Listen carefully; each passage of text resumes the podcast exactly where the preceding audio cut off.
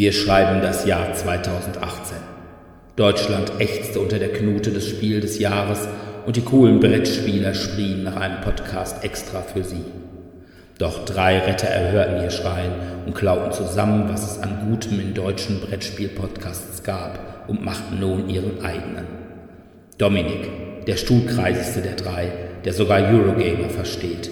Sebastian, der Brettspielmissionar und Dirk, der Dieter Bohlen des Brettspieljournalismus. Gemeinsam sind sie DSD. Nein, so viel haben sie dann doch nicht geklaut.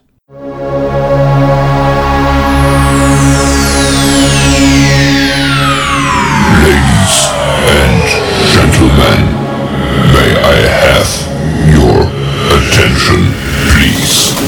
The show starts in 10, 9, 8, 7, 6, 5, 4, 3, 2, 1, go! Ja, hallo erstmal und willkommen zur 29. Folge von DSD, dem Brettspiel-Podcast. Uh, bald gibt's Jubiläum, kurz vorm Jubiläum. Ja, aber wir feiern ja kein 30, also, Wir, wir feiern je, jede, jede fünf Folgen feiern wir Jubiläum. also Jede unserer Folgen ist ein Jubiläum. im halben Jahr, da haben wir mal die 50. Da können wir mal, können wir mal gucken. Ja, heute haben wir als Thema Brettspiele auf Basis von Videospielen und Videospiele auf Basis von Brettspielen.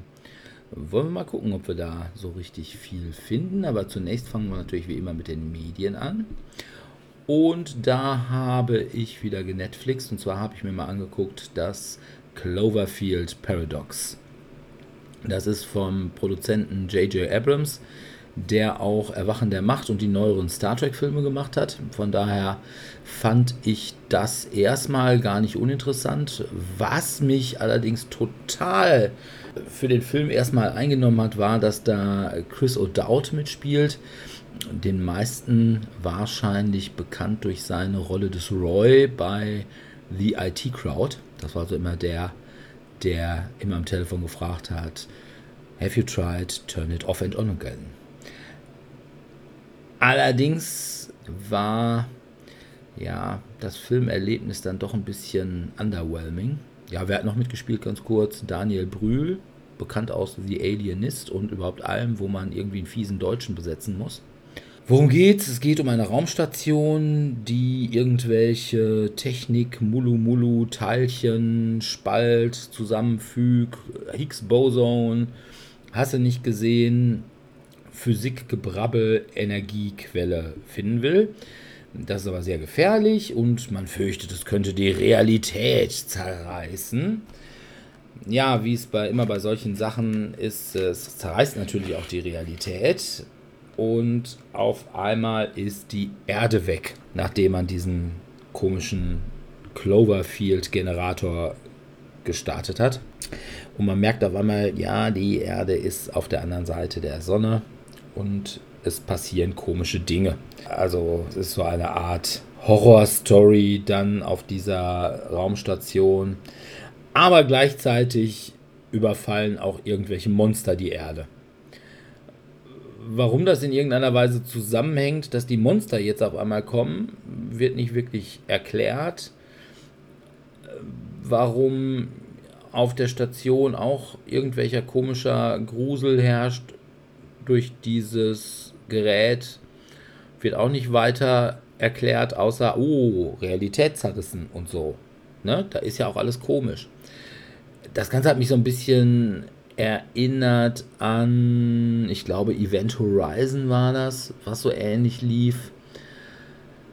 Ja, es ist dann halt so ein zehn kleine Negerlein-Spiel auf dieser Raumstation mit der Folge, dass also auch Chris O'Dowd, ohne dass ich das jetzt hier spoilern will, ab der Hälfte des Filmes nicht mehr mitspielt. Ja, es war halt wirr und auch jetzt nicht wirklich was Neues. Also es war irgendwie der hundertste Horror auf der Raumstation Film und da dann auch nichts Besonderes. Ich hatte echt mehr erwartet. Also von daher muss man nicht unbedingt gesehen haben. Was man vielleicht gesehen haben muss, ist ein Konzert, auf dem Sebi war. Wobei ich da auch meine Zweifel habe. Aber gut. Ja, das Feuer frei. Feuer frei, ja, quasi. Ich hatte in der Tat großes Glück, zusammen mit meinem Kumpel zwei der begehrten Tickets zur Europatour zu ergattern von Rammstein. Und so waren wir auf dem heiligen oder auch unheiligen Boden der Felddienst Arena in Gelsenkirchen und lauschten den Klängen. Wir hatten in der Tat, wie es sich für Publikum Ü30 gehört, Sitzplätze, aber man muss sagen, wir haben trotzdem die ganze Zeit gestanden. Und es war wirklich gut. Also es war wirklich gut. Ich war sehr dankbar, dass ich meinen Gehörschutz dabei hatte. Das sorgte dafür, dass ich in der Bahn auf der Rückfahrt nicht ständig Hä? Was? sagen musste. Es war, wie erwartet, eine große, spektakuläre Show. Manche Sachen hätte ich anders umgesetzt von der Liedauswahl her, es war wirklich querbeet. Vom ersten Album zum Evergreen, Engel über Feuerfrei oder ach, keine Ahnung. Also es war einfach alles dabei und die haben wirklich gute zweieinhalb Stunden Party gemacht und äh, der Kessel bebte. Es war schon sehr beeindruckend, war sehr beeindruckend und äh, wie ein braver Zuschauer habe ich auch eine halbe Stunde am Merchandising angestanden, um ein Ticket, Schrägstrich, ein äh, Souvenir-T-Shirt zu bekommen. Das äh, fand ich ganz gut. Ja, war schön, war wirklich schönes Konzert. Auch hatten eine sehr gute Vorband, zwei Mädels, die Klavier gespielt haben, wo ich anfangs etwas skeptisch war, bis mich äh, andere Fans darauf aufmerksam gemacht haben, dass Rammstein in der Tat eine der wenigen Bands ist, die alle ihre Lieder auch als Pianotexte zur Verfügung stellt, also sprich als Noten. Sollte unter euch also ein Klaviervirtuose sein, der unbedingt mal seine dunkle Seite rauslassen möchte und Der du hast Rammstein. als, Ja. als Klavier. Du hast als Klavier, also äh, das muss ich gestehen, war ein bisschen lustig. Es war eine Französin, die sich auch tatsächlich das Lied Du hast ausgesucht hat, um dazu mitzusingen, was das Ganze ein wenig verzerrte mit Du hast. Und wir fingen dann auch an so, ah ja, sie gehen durch den Wald, Du hast! Also ja, also wir haben das ein, ein bisschen ins Lächerliche gezwungen, aber das ist halt die Sprachbarriere. Aber sie hat sehr schön gespielt, das muss man an dieser Stelle sagen. Sie hat nicht so schön gespielt, dass ich mir den Namen aufgeschrieben hätte, sonst hätte ich jetzt hier ein bisschen Schleichwerbung machen können. War wirklich ein tolles Konzert. Also auch die Fans waren sehr angenehm, gab kaum Gepögel, kaum Rangeleien. Von unseren Sitzplätzen aus konnte man sehr gut sehen, wer in den Sanitätsbereich abtransportiert wurde. Und es war vor allem für mich, den äh, alten Sani, mal eine ganz neue Erfahrung, auf einem Konzert als Zuschauer zu sein. Natürlich kriegt man unterbewusst alles mit. Hier sind die Rettungswege, da steht das Security-Personal, da ist der, das ist der. Aber es ist eine ganz neue Erfahrung, dass ich die nicht anblaffen darf, dass sie mir gefälligst eine Bahn freimachen sollen oder sonstiges. Die hätten auch, glaube ich, ein bisschen komisch geguckt. Okay. Nee, ich bin ja, was neue deutsche Härte angeht, weiß ich nicht.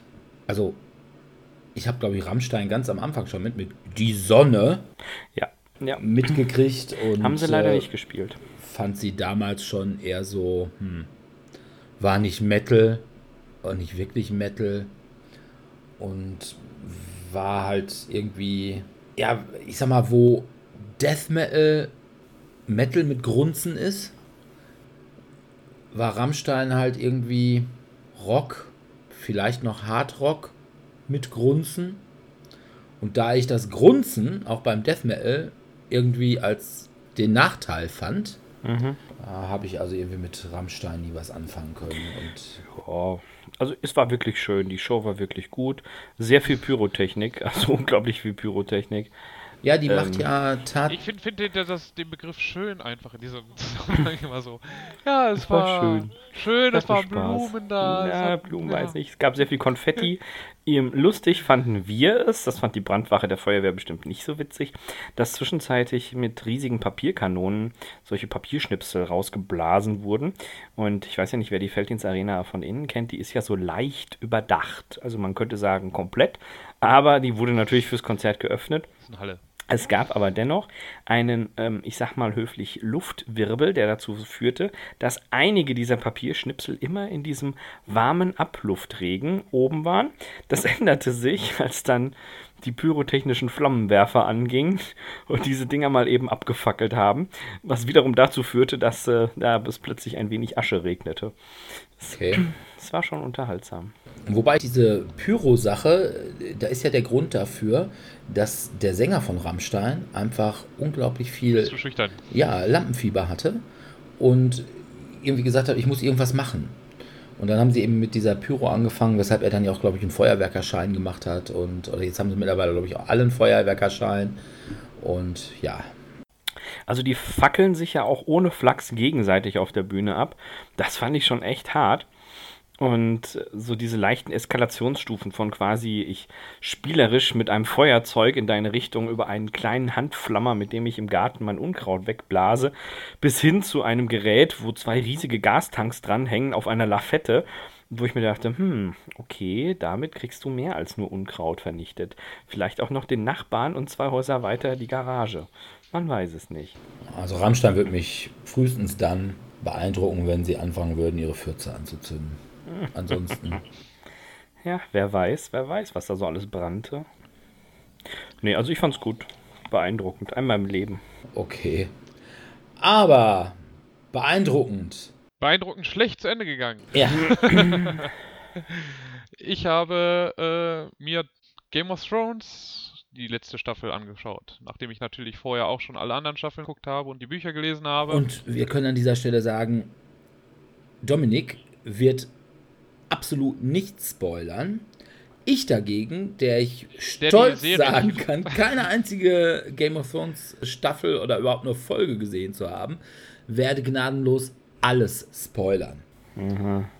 Aus reiner Boshaftigkeit. Na toll, ich wollte mir die noch ansehen. Ja. Also, ich sage jetzt einfach nur mal, meiner Meinung nach ist die achte Staffel nicht so gelungen. Das dürfte zumindest ein relativ großer Teil der Fans auch so sehen.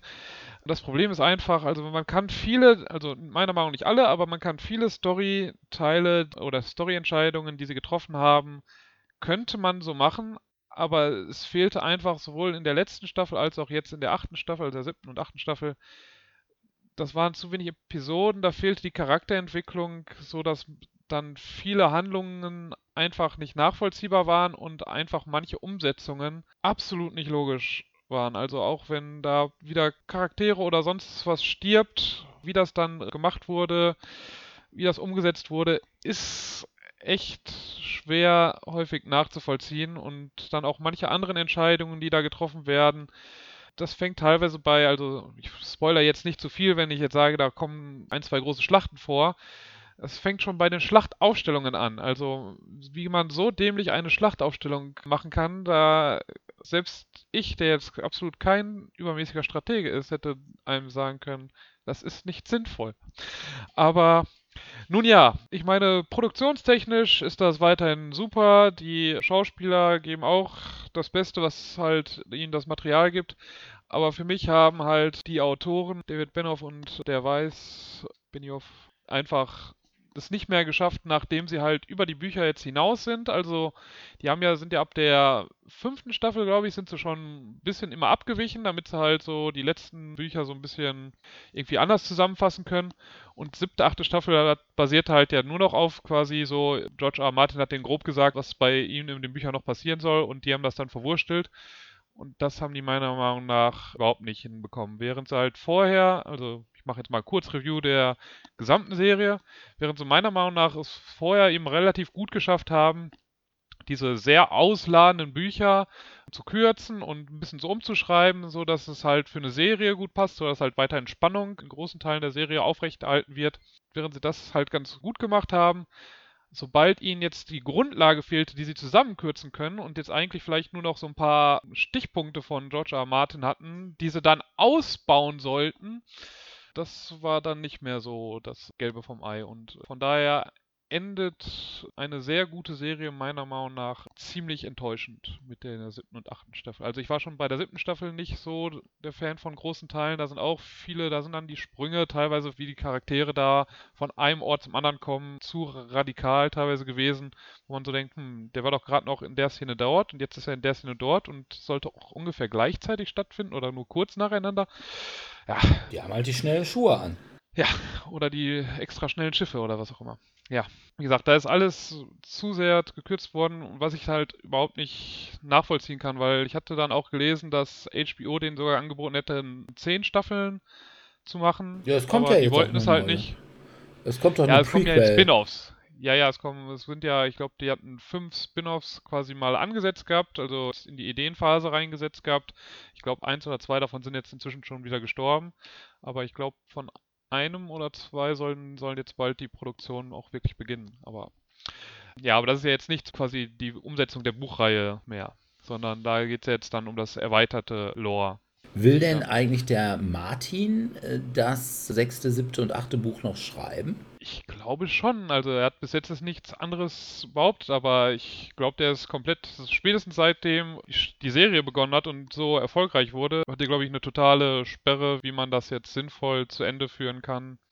Vielleicht hat er einfach nur wegen Reichtum geschlossen dran geschrieben. Ne?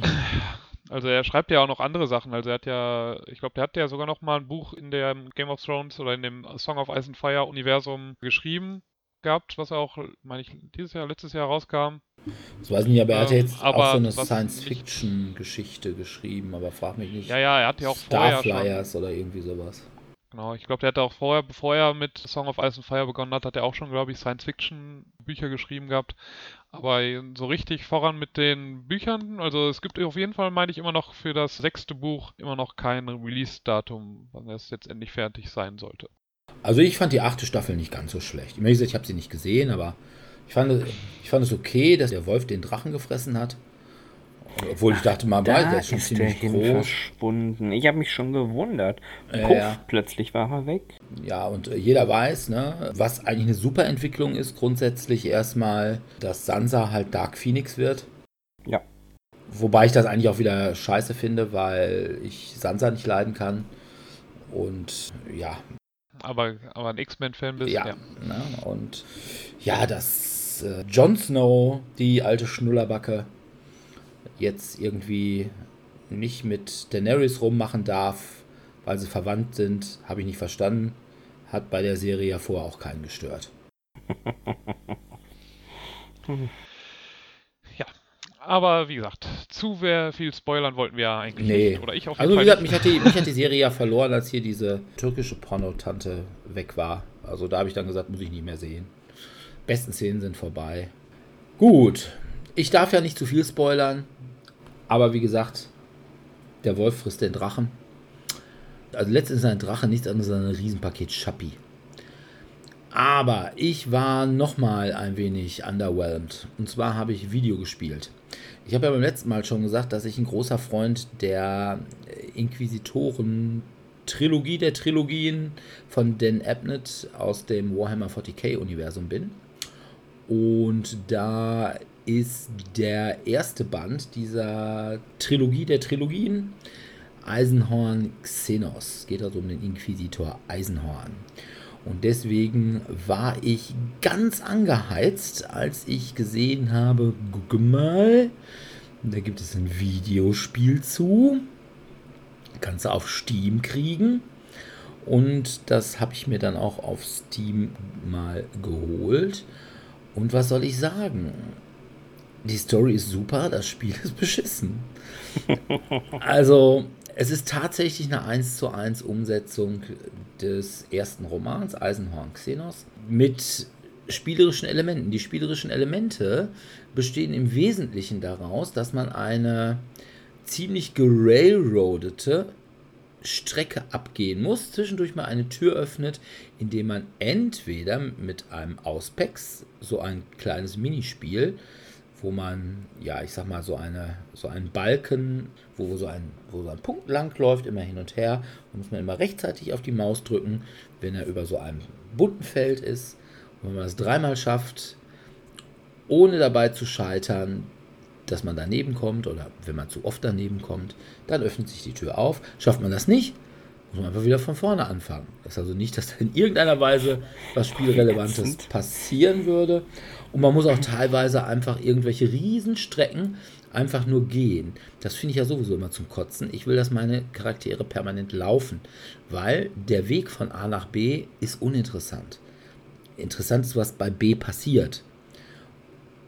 Es sei denn, es würde auf dem Weg von A bis B noch irgendwas passieren. Aber bei Eisenhorn Xenos ist es so, du musst teilweise unwahrscheinlich langsam irgendwelche langen Gänge lang gehen, weil in der Zeit einfach Geschichte erzählt wird.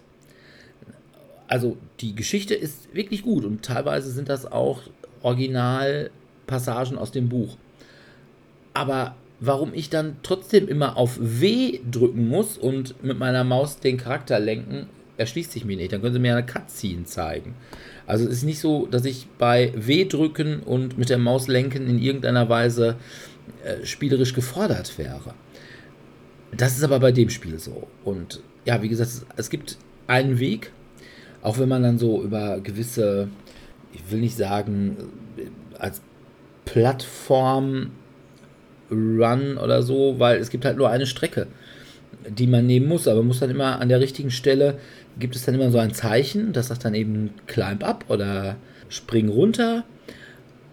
Und da drückt man dann eben auf die Maus bzw. auf die Space-Taste und dann macht man das halt. Und das Problem ist einfach nur, dass man auf der Plattform, wo man sich gerade befindet, gucken muss, wo ist die Stelle, wo ich jetzt rauf oder runter komme, wenn ich jetzt nicht in irgendeiner Weise weitergehen kann. Und die muss halt irgendwo da sein. Es ist also auch nicht so, dass man in irgendwelchen Sackgassen festsitzen könnte. Es gibt keine Sackgassen wenn man irgendwo hinkommt, dann ist man da schon ganz richtig. Man muss halt nur die Stelle finden, wo man runterspringt. Klingt ja nach einem mega geilen Spiel. Ja, aber manchmal variieren sie es auch. Da muss man dann tatsächlich noch an eine andere Stelle gehen und möglicherweise mit dem Auspex eine Explosion ausführen, um dann wieder zurückzugehen, weil man dann an dieser Stelle runterspringen kann. Super. Die Kämpfe sind genauso bescheuert man kann also jetzt nicht mal versuchen, irgendwie von ferne irgendwie mal einen Gegner schon mal wegzuballern. Das geht nicht. Man muss erstmal, hat man so ein bisschen Schleichen. Ne? Das heißt, man hockt sich hin und bewegt sich dann hockend vorwärts. Man kann aber auch direkt vor einem stehen, wenn man hockt. Und man ist wirklich nur von einer Rasenkante von dem anderen abgeschickt, sieht er einen nicht. Und dann kann man ihn tatsächlich auch so äh, assassinaten von hinten, wenn er einen nicht sieht. Und der, der, ich sag mal, drei Meter daneben steht und in die Richtung guckt, der sieht das dann aber nicht. Weil die haben immer nur eine Blickweite von einem Meter oder so. Aber wie gesagt, aus der Entfernung erschießen kann man sie nicht alle. Das geht nicht, weil man nicht frei an die Waffen rankommt. Ne? Das ist immer nur, wenn das Spiel in den Kampfmodus wechselt. Und das ist immer dann, wenn man gesehen wird. Es klingt nach totalem Spaß. Dann kann man allerdings auch sich nicht mehr verstecken, weil egal was ist, ist man im dann Kampf. Hat man ja gesehen. Ja. Also, das Spiel ist so rotzig. Aber wie gesagt, die Geschichte ist gut. Aber ich kann es echt keinem empfehlen. Vor allem nicht für 20 Euro, die es gekostet hat. Ja, oh, das, ist, das tut weh. Ja, es ist äh, nicht gut. Aber Mai, wie gesagt, die Geschichte ist gut. Und grafisch, es hat auch den Vorteil, man kann es auch auf echt alten Rechnern spielen, weil die Grafik ist halt, ich glaube, Half-Life 2 Engine. Und die kann also jetzt auch noch ein also ich will nicht sagen, wer noch einen 30 Jahre alten 286er da rumsteht hat, kann es nicht spielen, aber alle danach. All, alle, konnte die damals letzten, auch schon Half-Life 2 nicht spielen. Alle, die in den letzten zehn Jahren Rechner angeschafft haben, können das Spiel durchaus spielen. Allerdings muss man auch sagen, die Grafikqualität ist entsprechend. Es ist also jetzt auch nicht wirklich richtig toll. Wobei man sagen muss, es entspricht auch dem Spiel, weil Eisenhorn wird an einer Stelle gefoltert und kann seitdem sein Gesicht nicht mehr wirklich bewegen, kann nicht mehr lächeln und so. ja, das stimmt. Und was soll ich sagen? Das tut er dann auch nicht mehr. Problem ist, er tat es vorher halt auch nicht.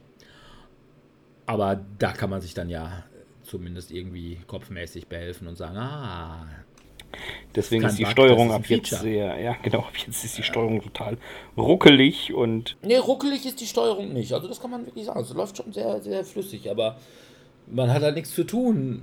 von daher, wahrscheinlich würde es einem auch wenig auffallen, wenn es rucklig wäre. Also, nein, nicht kaufen. Lieber Buch kaufen und lesen. Okay. Dominik, du hast Ja, noch hab- eine Serie hab- geguckt. Genau, während halt eine grandiose Serie für mich in einer Enttäuschung geendet ist, habe ich etwas, was ich so die letzten Jahre immer so ein bisschen vermieden habe, eine Serie, weil es sah mir einfach bescheuert und langweilig aus. Das war BoJack Horseman auf Netflix.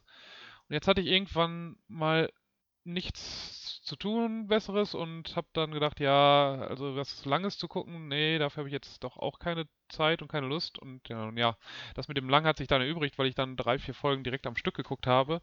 Und dann sind dann auch schon so mal eineinhalb, zwei Stunden ins Land gezogen. Und äh, ich muss sagen, die Serie hat mich persönlich recht gut unterhalten.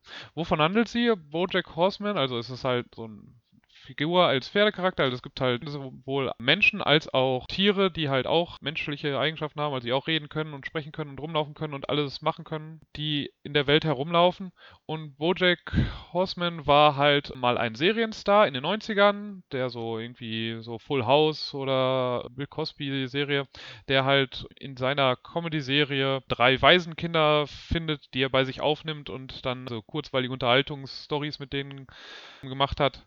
Und jetzt ist er halt, ist sein, sein Zenit schon lange, lange vorbei und er muss sich jetzt mit dem Nichts, was sein Leben im Grunde genommen ist, und so rumschlagen. Und es ist halt angenehm, so zynisch, er ist halt sehr narzisstisch, also in sich selbst quasi einerseits verliebt, aber andererseits ist er sich auch bewusst, wie schlecht er ist und dabei halt sehr depressiv.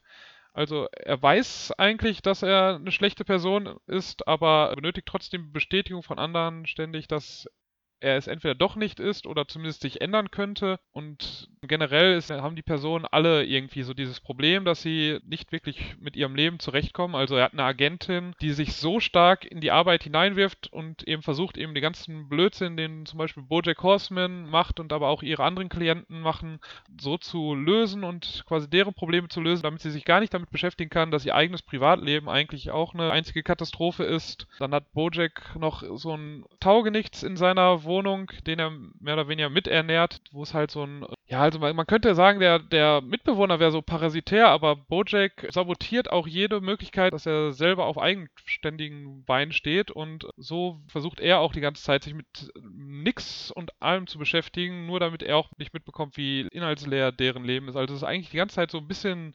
depressive Kritik an dem Leben in Hollywood und ja, das fand ich recht interessant als Grundlage. Also die ersten drei, vier Folgen, da weiß die Serie, glaube ich, noch nicht so ganz, wohin sie hin möchte. Also und äh, wird halt erst mit der zweiten Hälfte der ersten Staffel so wirklich, wo es dann wirklich in so dunklere Materie geht, wo man dann wirklich Konflikte hat, die äh, ein bisschen tiefer gehen als, ja, jetzt macht gerade wieder jemand Blödsinn oder ich trinke jetzt nur, weil ich jetzt gerade trinken möchte. Es Ja. klingt Also es ist unterhaltsam. Ja, also wenn man so ein bisschen mit diesem schwarzen, bisschen depressiven Grundstimmung zurechtkommt und wie er es schafft, also sich und auch alle anderen um sich herum das Leben zu sabotieren, wer damit zurechtkommt und diesen zynischen Blick mag, dem kann ich Bojack Horseman durchaus ans Herz legen. Also ich werde es auf jeden Fall weiter gucken, die weiteren Staffeln mir bisher anschauen, weil mich hat es jetzt doch recht gut unterhalten. Also es ist jetzt keine, hey, alles ist super oder so abgedreht. Also wie gesagt, die Figuren sind prinzipiell abgedreht, aber die Handlungsweisen sind nicht so abgedreht, dass man jetzt sagen würde, das ist komplett aus der Luft gegriffen. Also ein bisschen schon, also es ist natürlich ein bisschen übertrieben, was da teilweise abläuft, aber es ist halt so eine Überspitzung. Was ja des- einfach des auch Lebens. bei Leuten mit Pferdeköpfen, da sagt man, ja, das kann schon übertrieben sein. Ja, das könnte ein bisschen. Äh, Aber man sonst sieht man nicht so häufig irgendwie so auf der Ja, Straße. ich meine, mein, man klaut mal einfach von Hollywood das D und äh, seitdem heißt es nur noch Hollywood. ja, äh, okay. Ja, Das kann man mal machen. kann man, ja, muss man vielleicht auch. Also ich habe tatsächlich mal in die erste Folge reingeguckt, hatte das auf meiner Watchlist, aber dann war mir das vom Zeichentrick her zu Drawn Together mäßig. Ja. Ähm, und Drawn Together fand ich damals auch nicht Also- so richtig toll. Aber vielleicht gucke ich noch mal rein. Also, also der Zeichenstil, der hat- war auch mit halt das, was mich abgeschreckt hat, bevor ich halt jetzt die Serie geschaut habe. Also ich hatte die, die wurde mir halt immer wieder vorgeschlagen, weil ich halt Family Guy, Futurama und so weiter auf Netflix und so weiter gucke, aber ich habe es dann nie mir wirklich angeschaut gehabt, weil ich dachte, boah, das sieht so beschissen aus. Und jetzt hatte ich irgendwie, ja, habe gerade nichts anderes zu tun, es wird mir wieder vorgeschlagen, also schauen wir das mal. Okay. Und dann habe ich zwei Staffeln jetzt innerhalb von zwei Wochen geguckt. Das ist ja jetzt auch nicht so, so ein schlechtes Zeichen. Das ist richtig. Manchmal ist man ja auch, wie ich war, von Glow ja auch wirklich sehr, sehr angetan und sehr überrascht. Manchmal kann man ja auch bei Netflix einfach mal vertrauen. dass sie was Sinnvolles produziert haben. Na, dass sie mit den Empfehlungen richtig liegen. Allerdings war Cloverfield ja. Paradox war halt auch eine Empfehlung und da war ich eigentlich war nicht so. Allerdings gucke ich jetzt gerade eine Serie, von der bin ich durchaus angetan. Aber die habe ich gerade schon Sebi empfohlen und da kann Sebi auch einfach kompetenter was zu sagen. Das ist nämlich die Serie It's Bruno. Und da geht es um einen kleinen Hund und sein Herrchen. Beziehungsweise im Wesentlichen um das Herrchen. Tja, ich bin gespannt. Ich werde auf jeden Fall mal reinschauen. Es äh, klingt interessant, aber ich gehöre ja auch zu der Bruno-Fraktion. Hier Leben mit Hund und äh, meiner Person als Herrchen. Und äh, das ist nicht immer einfach. Das äh, sage ich euch. Ne? Also, ja, aber der ist schon sehr eigen. Aber guck's dir mal, guck's dir echt an. Das ist echt okay. witzig. Ich bin gespannt. Gut, kommen wir zu unserem Thema. Und zwar. Das wäre ein Thema? Ja, Videospiele als Brettspiele und Brettspiele als Videospielumsetzungen. So als kleiner Hinweis. Also wir haben dabei nicht so sehr auf die reine Brettspielumsetzung als App, also quasi die 1 zu 1 Umsetzung von, was weiß ich, Carcassonne oder jetzt Agricola Zombicide, ja rausgekommen, ja. sondern tatsächlich eine richtig Videospiel-Umsetzung, wo das Videospiel anders ist als das Brettspiel. Und was wir auch nicht dabei haben, war so diese reinen Retheming-Sachen. Cluedo Zelda oder Final Fantasy Monopoly oder weiß ich nicht. Ach, ich glaube. Risiko gibt es auch noch ein paar Varianten. Ja. Glaube ich. Stratego oder so. Mensch, ärgere dich nicht als, weiß ich nicht, Medal of Honor oder so. Und auch keine Kaufhausware, also so diese Angry Birds Spiele. Ja. Und was wir auch nicht dabei haben, sind, wo sowohl Brett- als auch Videospiele von irgendeiner Dritt-IP sich ableiten. Also es gibt hunderttausende Herr der Ringe Videospiele, es gibt hunderttausende Herr der Ringe Brettspiele, aber es ist ja nicht so, dass die Brettspiele da jetzt nun das Herr der Ringe Videospiel umsetzen würden, sondern eben Herr der Ringe. Entweder die Filme oder die Bücher. Genau, das Buch. Gut. Wie sieht's aus? War die Liste schwierig für euch?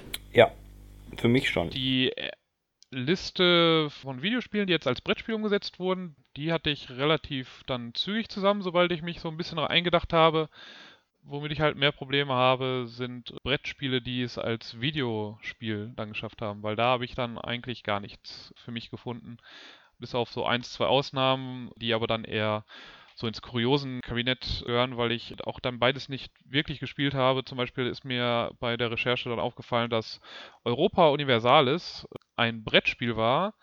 Wenn ihr das nicht kennt, ist das nicht schlimm, weil das ist ein ziemlicher Nischentitel für so extrem Hardcore-Strategie-Freaks. Das Brettspiel gab es 1993, ist es rausgekommen bei Azurwish Enterprise oder sowas und wurde dann zum Jahr 2000 zum ersten Mal von Paradox Entertainment als Videospiel rausgebracht. Es gab danach nochmal drei weitere Nachfolger, also insgesamt vier Spiele. Das letzte kam 2013 raus. Und jetzt, 2019, ist es, ist es noch nicht entschieden, aber es soll jetzt ein Europa Universales Spiel wieder als Brettspiel erscheinen. Ja, also das ist das Einzige, was mir so wirklich aufgefallen ist. Hm. Wobei ich sagen würde, das ist eigentlich eine sehr, sehr ungewöhnliche Geschichte. Denn normalerweise nimmt man ja eigentlich Videospiele, die als Videospiel einfach so gut funktioniert haben, dass man sagt, hey, da können wir, wenn wir es als Brettspiel umsetzen, die ganzen Videospielfans dazu bringen, unser Brettspiel zu kaufen. Und ich glaube, Europa Universalis hatte weder als Brett noch als Videospiel irgendwelche Fans, oder?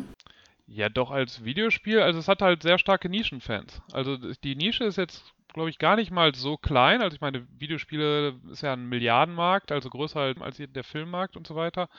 Und da gibt es schon, also die Paradox-Spiele, also da gibt es eben Crusader Kings, Hearts of Iron, Victoria und eben Europa Universalis. Und jetzt letztens kam noch mal so ein Rome-Spiel raus die haben schon eine ziemlich starke Fanbase und ich könnte mir durchaus vorstellen, dass die dann eben auch so strategisch dann ist, dass sie äh, darauf auch durchaus mal Interesse hätten, das als Brettspiel zu spielen.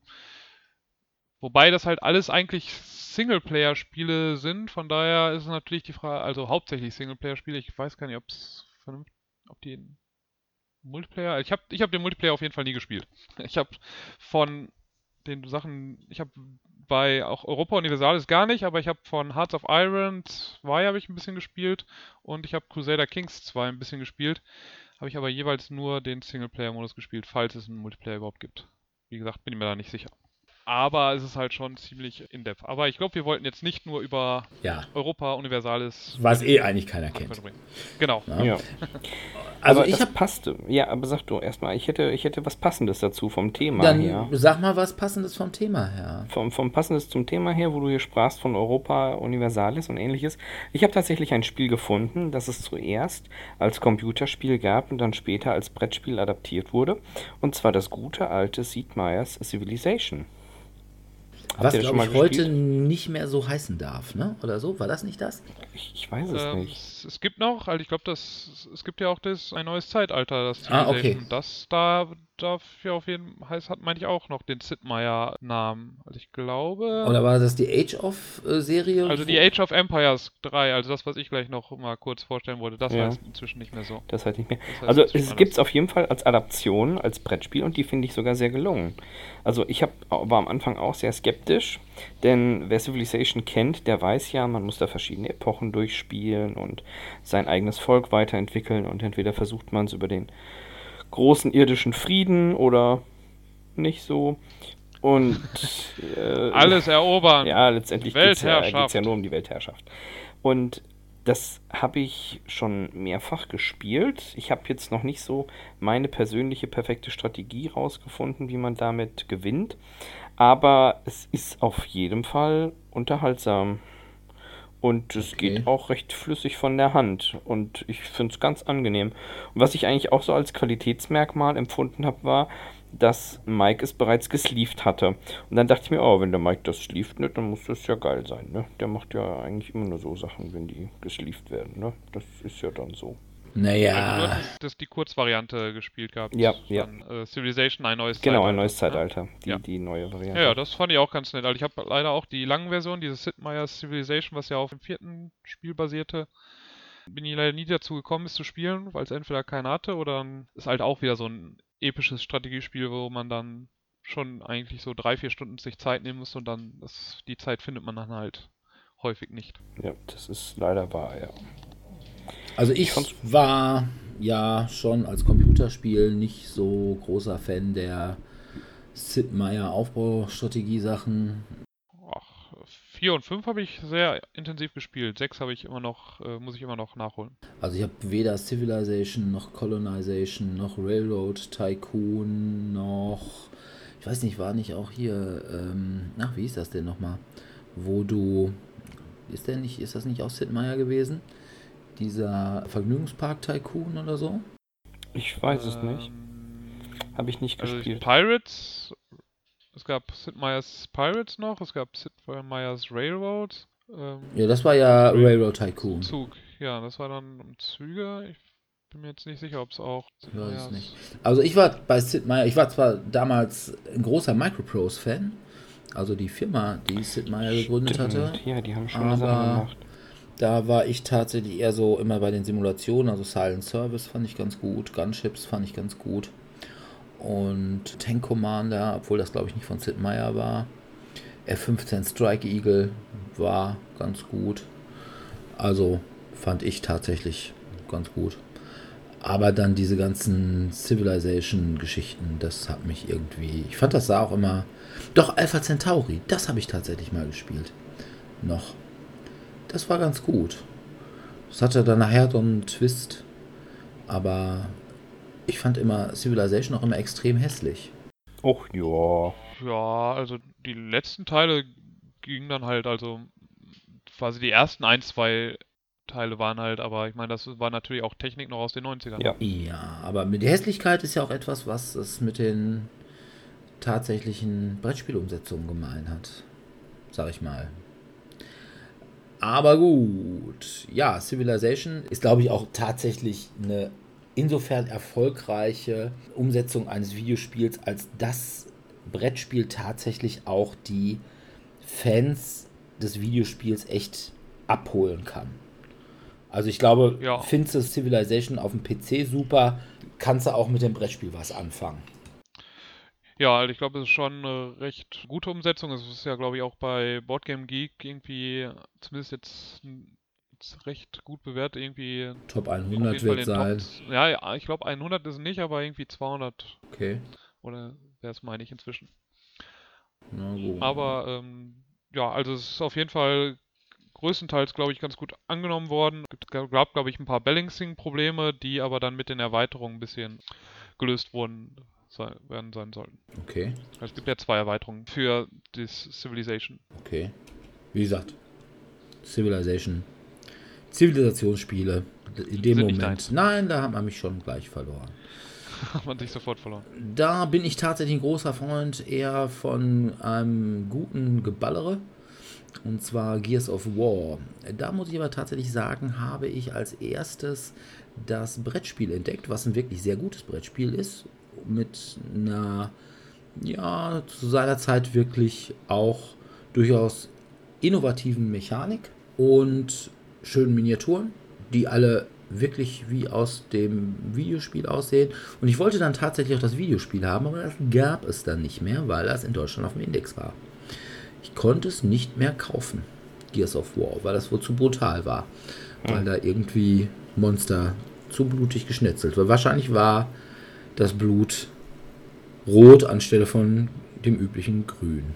Ich glaube, der letzte Teil wurde aber, meine ich, wieder, äh, der wurde dann wieder genehmigt. Also Ich bin mir jetzt nicht sicher, ob sie es jetzt geschafft haben, auch die alten Teile dann, also weil mit der Zeit wechselt ja, wie, ab wie schnell man irgendwas zensiert und ich meine, den Gears of War 4 Teil oder sowas, den konnte man auf jeden Fall dann kaufen. Oder Gears of War 5, 4.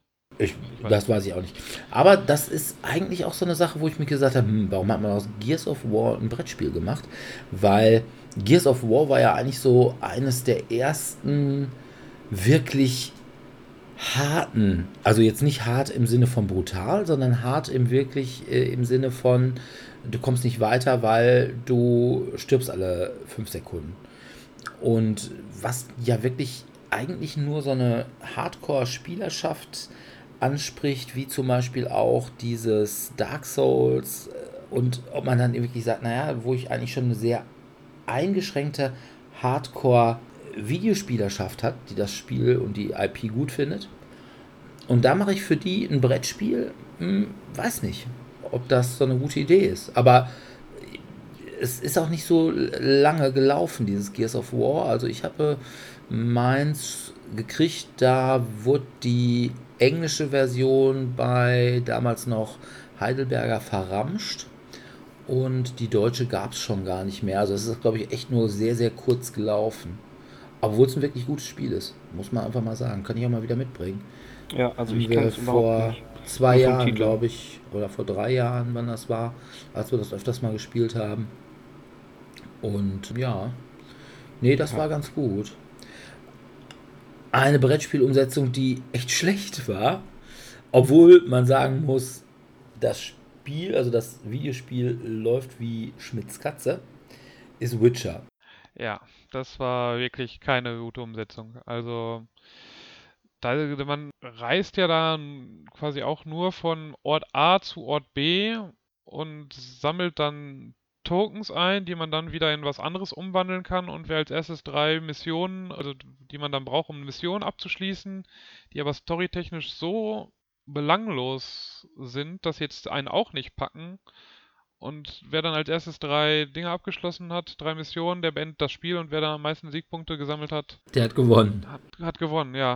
Also, also ich habe ich muss zu dem Zeitpunkt, also als ich Witcher das Brettspiel gespielt habe. Da habe ich jetzt zwei Witcher 1 und 2 ein paar Mal angefangen gehabt, aber nie wirklich zu Ende gespielt gehabt. Aber ich muss ja auch sagen, ich habe Witcher 3, das habe ich jetzt wesentlich länger gespielt, aber ich habe es auch nicht zu Ende gespielt. Weil ich gefühlt allein schon 40 Stunden für Gwent verbraucht habe und dann irgendwie nach 70, 80 Stunden keine Lust mehr hatte weiterzuspielen. Aber also so, dass ich mich vielleicht jetzt auch manche Anspielungen auf die Spielereihe jetzt nicht direkt abgeholt haben. Ein Problem, was vielleicht jetzt auch beim späteren Spielen gleich nochmal zu tragen kommen wird. Aber es war auch von der Mechanik her einfach wirklich langweilig, fand ich. Ja, war Spiel des Lebens Witcher-Edition, oder?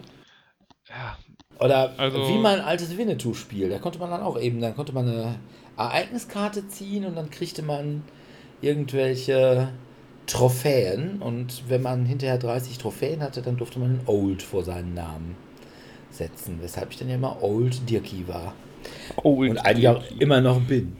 Aber nein, es war wirklich, es war wirklich schlecht. Es war natürlich, du hattest sehr viel Sachen, wo du gesagt hast, ach guck mal, das kenne ich aus dem Spiel, wenn dann irgendwie so ein, was weiß ich, eine Karte war mit, oh, die Nilfgaarder Garde kommt und hält dich auf und du musst jetzt mal würfeln und du konntest dann ja auch immer deine, das gab ja diesen Kriegstrack, War-Track, glaube ich, dann auch noch, der dann äh, teilweise hochgeschoben werden musste. Ja. Die, den Konflikt zwischen den Parteien Und du konntest, das war irgendwie ganz schön, du konntest dann immer forschen, du konntest dann irgendwie deine Witcher-Zeichen, äh, konntest du dann ziehen, womit du dann irgendwelche Würfel manipulieren konntest.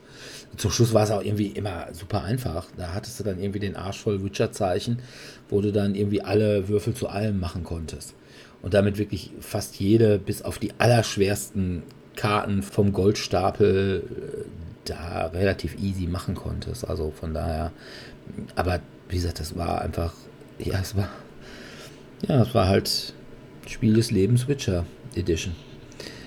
Also da hatte ich mir also auch, ich weiß auch nicht, warum da nicht mal einer. Es gibt ja wohl. Weil, weil, weil, wer wer das ja, also es war, hat ja eigentlich alle guten Vorzeichen. Also Ignazi Trevi, Trevicek, äh, halt als, ähm, als Produz Produzent, der das ja äh, gemacht hat, der mit äh, Robinson Crusoe ein super äh, Spiel, was auch storymäßig, also wo du ja sagen kannst, ja, da entwickelt sich eine Story, ich hab, äh, entdecke irgendwas, entdecke irgendwie ähm, eine Schlange, äh, laufe weg und anstatt sie zu töten, man muss ja sagen, das war Fantasy Flight, hat produziert, also eigentlich alles, was man sagen konnte, oh, das müsste was Gutes werden, aber wurde es leider ja, und vor allem bei Ignazi Trevicek dachte man sich ja auch eigentlich wirklich, boah, der Mann ist jetzt eher mal äh, von der mechanischen Schiene kommt er. Und so Crusoe auch. Und Ja. dann kommt wirklich, ja, nicht Monopoly, aber Spiel des Lebens. Also, äh, ich weiß nicht, ob Ignazi Trevicek gesagt hat, komm jetzt hier.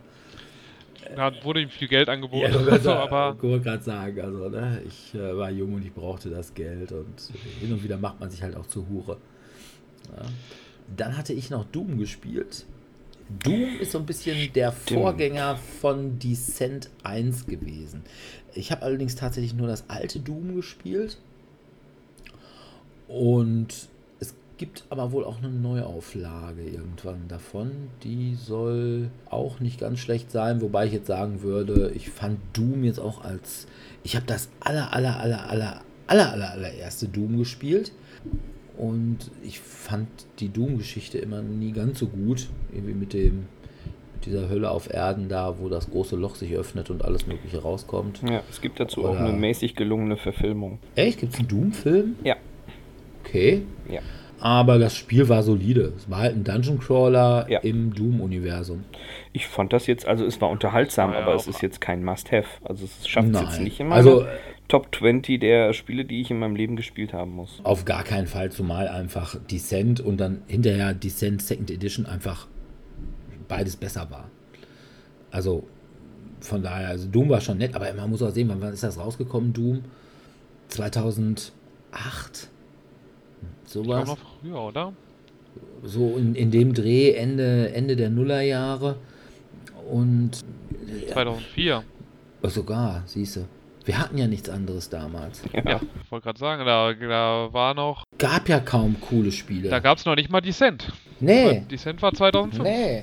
Hero Quest Also- gab es schon nicht mehr. Ja, Und genau. Descent gab es noch nicht. Musste man hätte man sonst Auch- wirklich nur Kack spielen müssen. Also, weiß nicht. Aber wir haben damals auch viel Kack gespielt. Also zumindest PC-technisch erinnere ich mich da an den einen oder anderen Totalreinfall, wo ich mir dachte, puh, das hat mich schon geärgert, dass ich dafür mein hart äh, gespartes ausgegeben habe. Wobei ich sag, PC-technisch, die ersten Jahre der Nullerjahre, da gab es schon große Sachen. Das ist richtig. Freelancer, also hier dieser Wing Commander Spin-off oder beziehungsweise eher Privateer Spin-off, der war schon ziemlich gut. Ich habe da schon ziemlich viel Gutes gespielt in der Zeit. Also, muss ich Da bin sagen, ich ja richtig ins Gaming eigentlich eingestiegen damals, um die Nullerjahre herum, also Anfang der Nullerjahre. irgendwann, Zwar vorher auch schon in den 90ern immer mal so ein bisschen, so die ersten C&Cs mal gespielt gehabt, aber richtig ins Vi- Videospiel und dann, weil dann natürlich Super Nintendo, also so Konsolen, aber Ja. dann auf an die PC-Spiele bin ich dann in die Nullerjahre dann eingestiegen und ja. Aber halt Dungeon Crawler gab es jetzt dann als Brettspiele, jetzt glaube ich zu dem Zeitpunkt eben noch nicht so sehr. Und da hatte halt Doom dann den ersten Einbruch und also ich habe dann halt Doom nicht gespielt, ich habe erst dann Descent dann halt, das als reines Brettspiel kam, gespielt. okay. StarCraft, hat das einer von euch gespielt? Ja. Ja, Ich habe es gespielt. Ja. Es war natürlich also ein sehr gutes Spiel, wobei es halt eben ja auch nicht direkt das StarCraft-Videospiel abgebildet hat, sondern ja eben eher den größeren Konflikt. Ja. Also weil man ja jetzt nicht auf einer kleinen Map gehandhabt hat, sondern eben sich um Planeten gekloppt hat. Aber Sebi weiß da vielleicht auch ein bisschen mehr.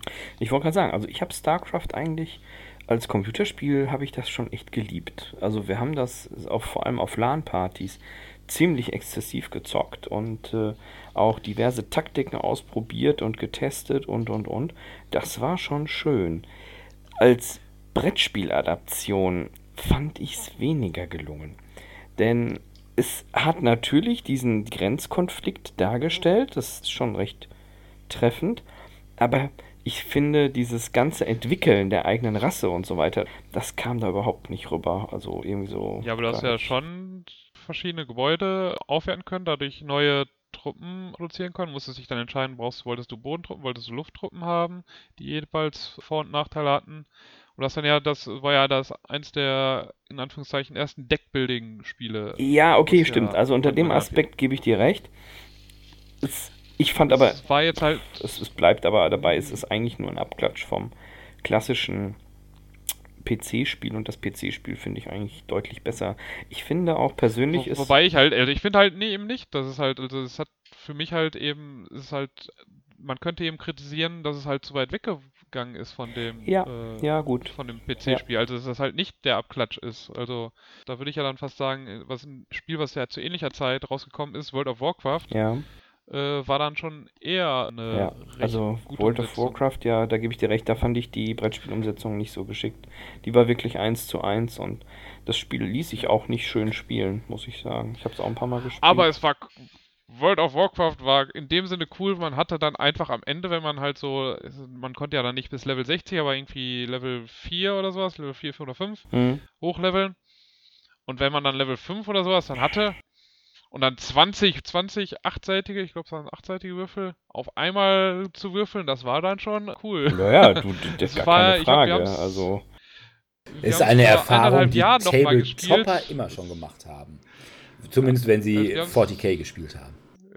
Wir haben es vor eineinhalb Jahren nochmal gespielt und ja, es hat sich dann natürlich schon gezogen. Also man war damals halt, ja, Zeit ist ja egal, also in die Richtung, so als Schüler, Student zu der Zeit. Aber jetzt, wo man es dann vor eineinhalb Jahren nochmal gespielt hat, so fünf Stunden gespielt und ja, welche Gruppe es schafft es jetzt als erstes den Endboss zu Ja. besiegen? Weil das ging ja dann darum, man hatte ja dann die Horde oder die Allianz gespielt und es ging dann am Ende ja darum, den letzten Endboss zu besiegen.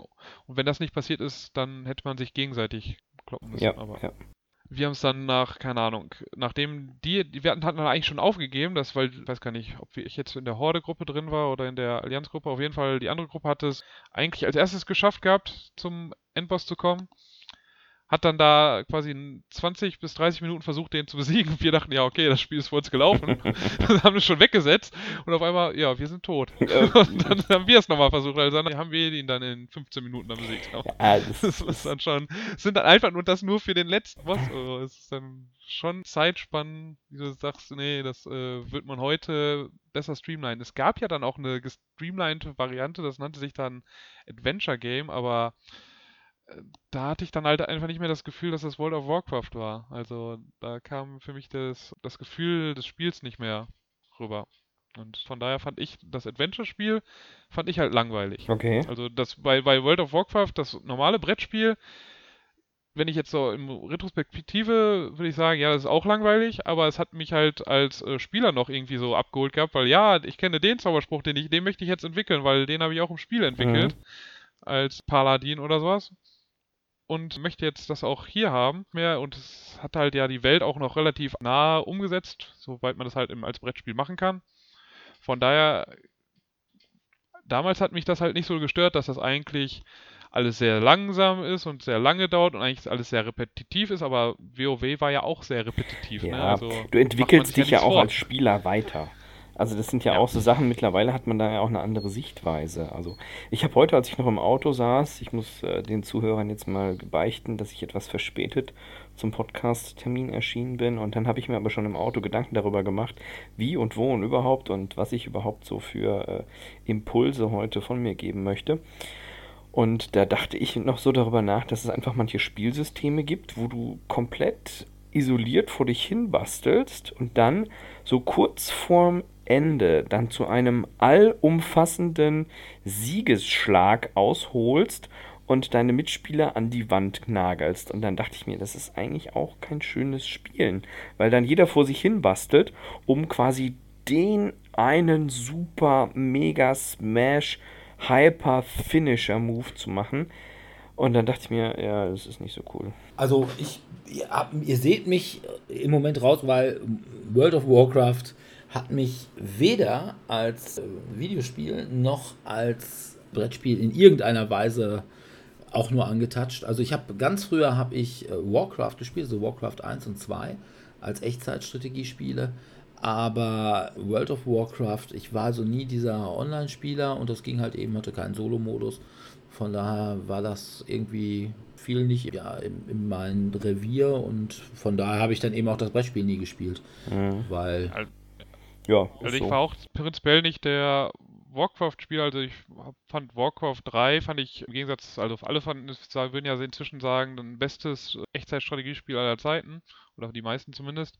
Hatte mich damals halt nicht so überzeugt gehabt, aber es war da halt der, so ein bisschen der Gruppenzwang. So, mhm. oh, es spielen jetzt alle deine Freunde spielen jetzt WoW, also ja, spielst du dann auch mal WoW. Und ja, ich meine, dafür war es dann halt ganz nett, wenn du halt wirklich mit deinen Freunden dann das immer durch die Welt gelaufen bist und dann hatte ich ja eben auch diese Eintönigkeit der Mission dann nicht so gestört, die es vor allem ja in den ersten, in der Vanilla-Version ja dann auch hatte. Also, dass WoW ein Spiel mit unglaublichem Einfluss war, das will ich gar nicht bestreiten. Also, viele sagen ja auch, also sagen wir mal, vor WoW war ja zum Beispiel auch wirklich Rollenspiel, also so AD&D und was weiß ich nicht, ziemlich verbreitet. DSA hatte mal Auflagen, die in, glaube ich, sogar 200.000 äh, Stück waren in Deutschland. Wow. Und äh, da ist natürlich heute nicht mehr ranzukommen und das schieben viele auf WoW beziehungsweise auch auf überhaupt die Entwicklung des Computerspiels und des Computerrollenspiels, aber eben vor allem WoW, wo du eben auch mit anderen Menschen spielen konntest. Ja. Und von daher, das ist schon, aber es war eben irgendwie niemals. Außerdem war mir die Grafik auch immer zu Manga-mäßig. Also das war mir zu bunt und ich bin, ja, ich meine, bin einfach voll der gritty Typ. Ha? den Vorteil, den es dadurch hatte, dass es halt diese eher auch so generell so comichafte Grafik hatte, ist halt, dass es bis heute ja im Grunde genommen halt, obwohl die Grafikverbesserung, also es gibt schon einige, inzwischen ja auch im Polygonbereich. Lange Zeit haben sie einfach nur ein bisschen die Texturen verbessert gehabt, aber dass es sich trotzdem relativ lang gehalten hat, wenn du, wenn du damals halt so ein Medal of Honor oder sowas, was halt relativ realistische Grafik für seine Zeit hatte, damit könntest du dann heute auf gar keinen Fall mehr, äh, selbst da könnten auch fast die Texturpatches nichts mehr retten. Also so eine Comic-Grafik hält so ein Spiel halt relativ lange noch in Anführungszeichen gut aussehend. wenn man halt den Comic-Stil mag. So, aber ein Spiel, was halt jetzt die Lizenz ja verloren hatte, hab, was ich gespielt habe, ist Age of Empires 3. Ja, Age of Empires. Das hat, hat sich eben gar nicht dran gehalten, was ist das eigentliche Spiel auch wieder war. Also geht da eher so wie in StarCraft.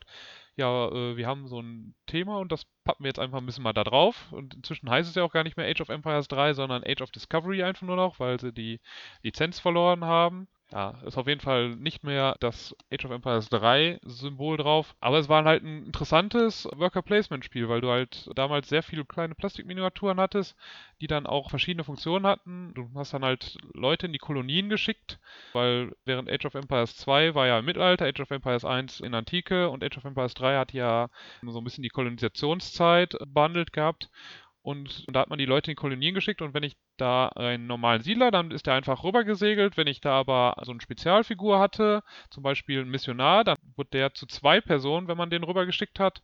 Der Kapitän konnte besser Sachen erkunden, die Soldaten konnte man ein bisschen in Anführungszeichen Krieg führen oder kleine Schlachten auskämpfen, weil es so ein bisschen um Area Control auch ging in den Gebieten, wobei halt der Kampfbereich in dem Spiel sehr rudimentär und sehr weit unten war. Also es hat sich meistens nur selten gelohnt, wirklich groß in Kämpfe sich zu verwickeln.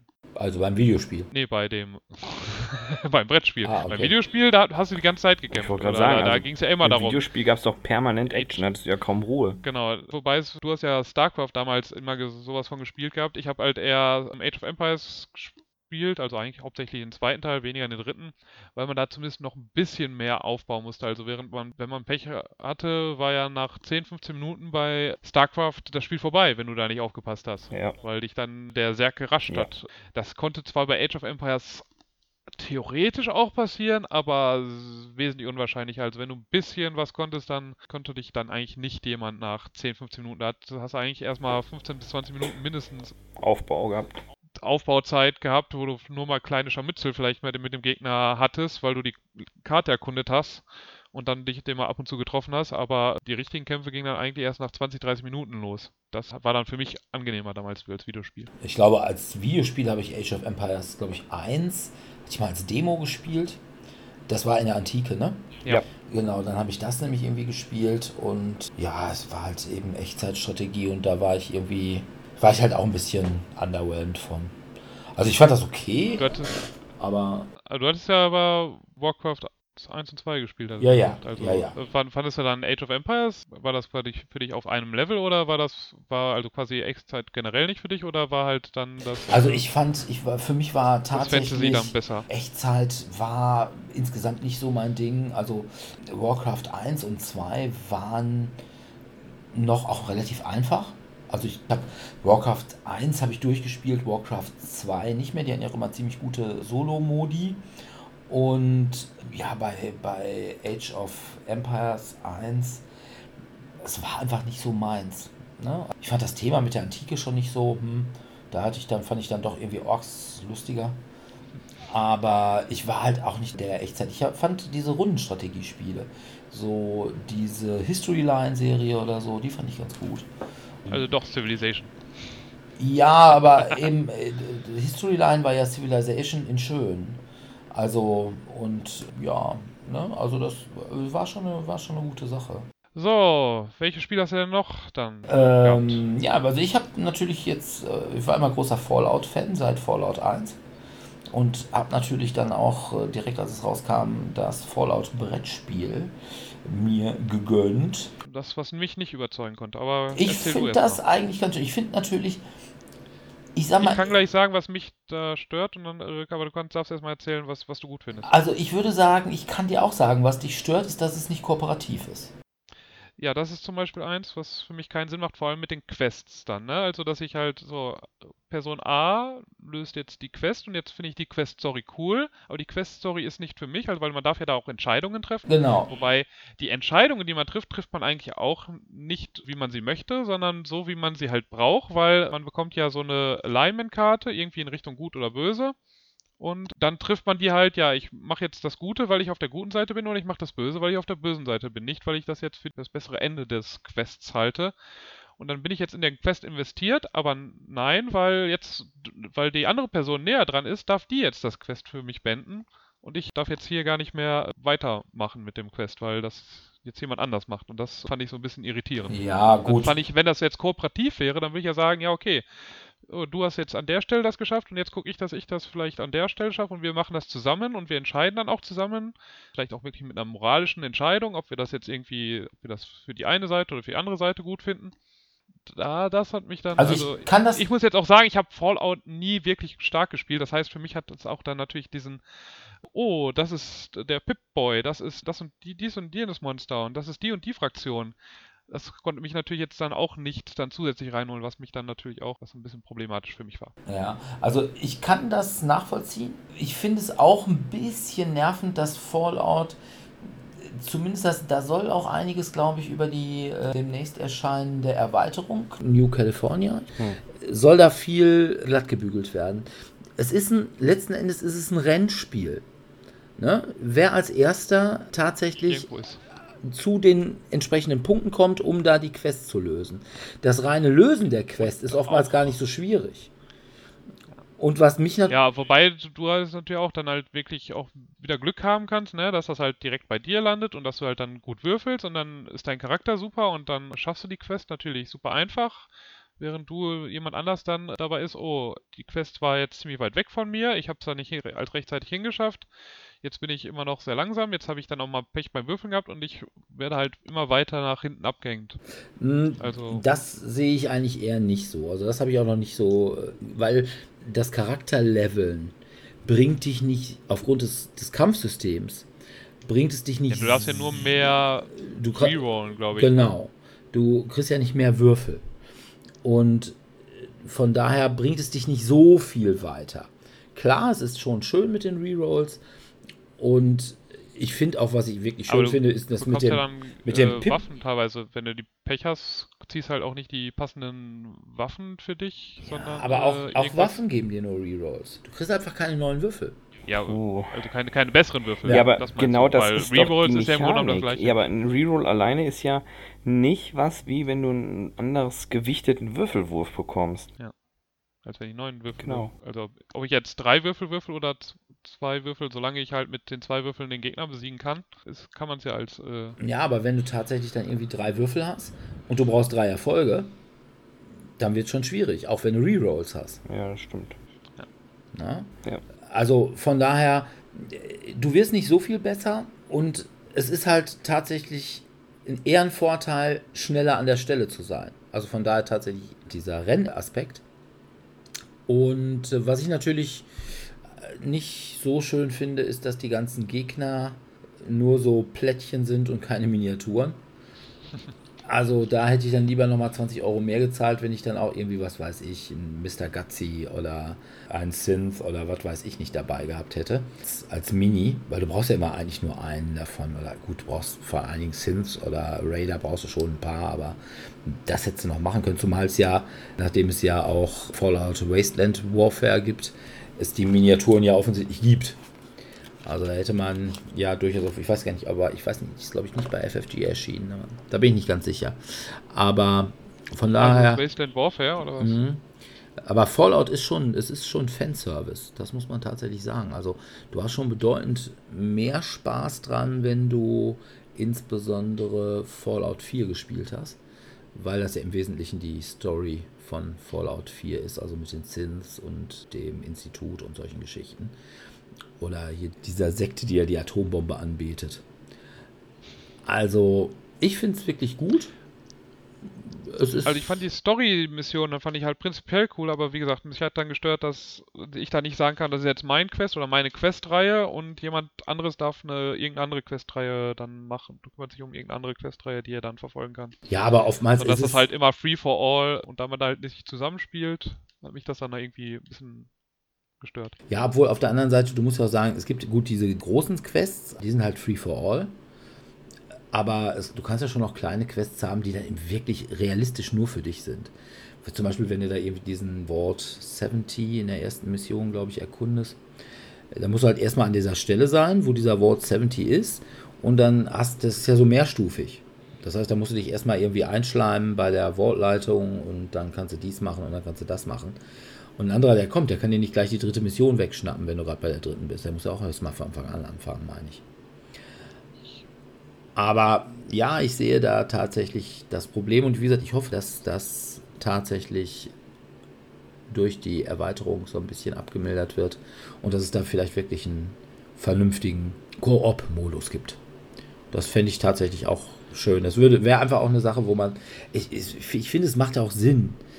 Also, du spielst ja eigentlich auch, ja, ich sag mal nur so diese Abenteurer, die ja eigentlich auch immer die Guten sind. Gut, du kannst dich irgendwann entscheiden, wie auch bei Fallout 4, also dem Videospiel, nimmst du eher Partei für das Institut oder was weiß ich. Also wie gesagt, Fallout, ich fand es ganz gut. Und es ist sicherlich ein Spiel, was man besser findet, wenn man auch Fallout an sich mag. Also zumindest die letzten Fallouts, also Fallout 3 und 4 und New Vegas. Also von daher, nee, Fallout ganz super. Wie sieht es denn bei euch mit Dark Souls aus?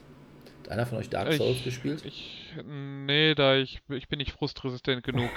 also ich, ich habe mal bei einer Freundin das gespielt gehabt und da war irgend, also es war kein Endgegner oder sonst was, sondern irgendein Gegner, der auf irgendeiner Mauer stand. Und ich habe, glaube ich, fünfmal versucht, den zu besiegen und habe gegen den keine Schnitte gehabt, habe dann gesagt, nee, das Spiel ist nicht für mich, spiel du weiter.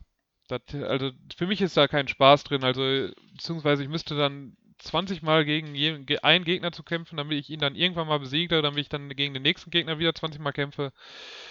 Das, ich glaube schon, dass das für jemanden halt dann so, man hat dann so Erfolgsgefühle, wenn man es mal geschafft hat. Aber für mich, dafür ist mir dann die Zeit auch einfach zu schade irgendwann. Okay. Also. Von daher hat mich das Brettspiel dann auch gar nicht interessiert. Ich meine, das, wenn du das aufmachst, dann ist ja das erste, was du siehst, äh, You're Dead oder sowas. Ja, kann sein. Aber man muss sagen, Dark Souls, das Brettspiel erwartet natürlich auch eine äh, gerüttelte Frustrationstoleranz. Einmal, weil das Spiel ziemlich schwer sein soll. Und zweitens, weil irgendwie, glaube ich, nach mittlerweile zwei Jahren noch immer nicht die Erweiterungen ausgeliefert worden sind. Was insbesondere für Läden äh, ein bisschen doof ist, weil mittlerweile kräht ja auch kein Hahn und keine Hände mehr danach. Und von daher war Dark Souls sicherlich, obwohl das, als es rauskam, ziemlich gehypt war, hatte ich irgendwie den Eindruck, ist das, glaube ich, mittlerweile echt nicht mehr die Sache. Ich fand auch die, also die, ich fand die Grafik von Dark Souls nicht toll und ich fand auch die Minis entsprechend, die ja sehr in diesem Grafikstil waren oder einfach eine 1 zu 1 Umsetzung, die fand ich auch nicht toll. Also von daher fand ich jetzt Dark Souls ist, glaube ich, ein Spiel, was mittlerweile auch keiner mehr vermisst und ich glaube, eigentlich brauchen sie die neuen oder die letzten Erweiterungen auch nicht mehr, oder will eh keiner mehr haben. Außer die Leute, die es vielleicht damals mitgebackt haben. Ja, also aber mittlerweile würde ich sagen, also wenn ich ein Laden wäre und da immer noch ein, Backing habe von irgendwelchen Erweiterungen, da würde ich mittlerweile sagen, also Kinders, die sind mittlerweile unverkäuflich, weil ja. will keiner mehr nach zwei Jahren. Und da würde ich jetzt einfach mal sagen, komm Kinders, ich steige aus. Ihr seid so weit über die Zeit, ich gebe euch jetzt noch eine letzte Frist von, was weiß ich, zehn Tagen. Und wenn er es dann nicht macht. Hat einer von euch das Brettspiel zu Jacked Alliance mal gespielt? Nee. Oh, doch. Ähm. Oh, das ist aber schon lange her. Also ich, jetzt wo du es ansprichst, ja. Also Jacked Alliance war tatsächlich ein Strategiespiel, was ich gerne, was auch rundenbasiert war. Das ne? stimmt, das mochte ich auch sehr, ja. Und Jacked Alliance, das Brettspiel, war ja tatsächlich mal ein deutscher Kickstarter, der, also ein deutscher cooler Kickstarter. Oder einer der ersten deutschen coolen Kickstarter, so mit Miniaturen und einer, sag ich mal, IP, wo man jetzt sagt, oh ja, das geht halt nicht darum, dass man Handel und Wandel im Mittelalter betreibt oder Trading in the Mediterranean oder sowas. Ist aber total gefloppt. Was vielleicht einfach daran lag, Jacked Alliance, was ich auch gar nicht so wusste, war ein Spiel, was eigentlich auch nur in Deutschland gut lief. Ja. In den Staaten hat, hat, da auch äh, keiner irgendwie sich drum gekümmert oder dafür interessiert, obwohl es international rausgebracht worden ist. Aber ja, wie gesagt, ich fand es eigentlich ganz nett, halt so dieses mit den Söldnern und der Insel und der scharfen Tochter vom Professor. Es war schon eine schöne Sache. Hat einer von euch denn mal die 8-Bit-Box von Yellow gespielt? Nein.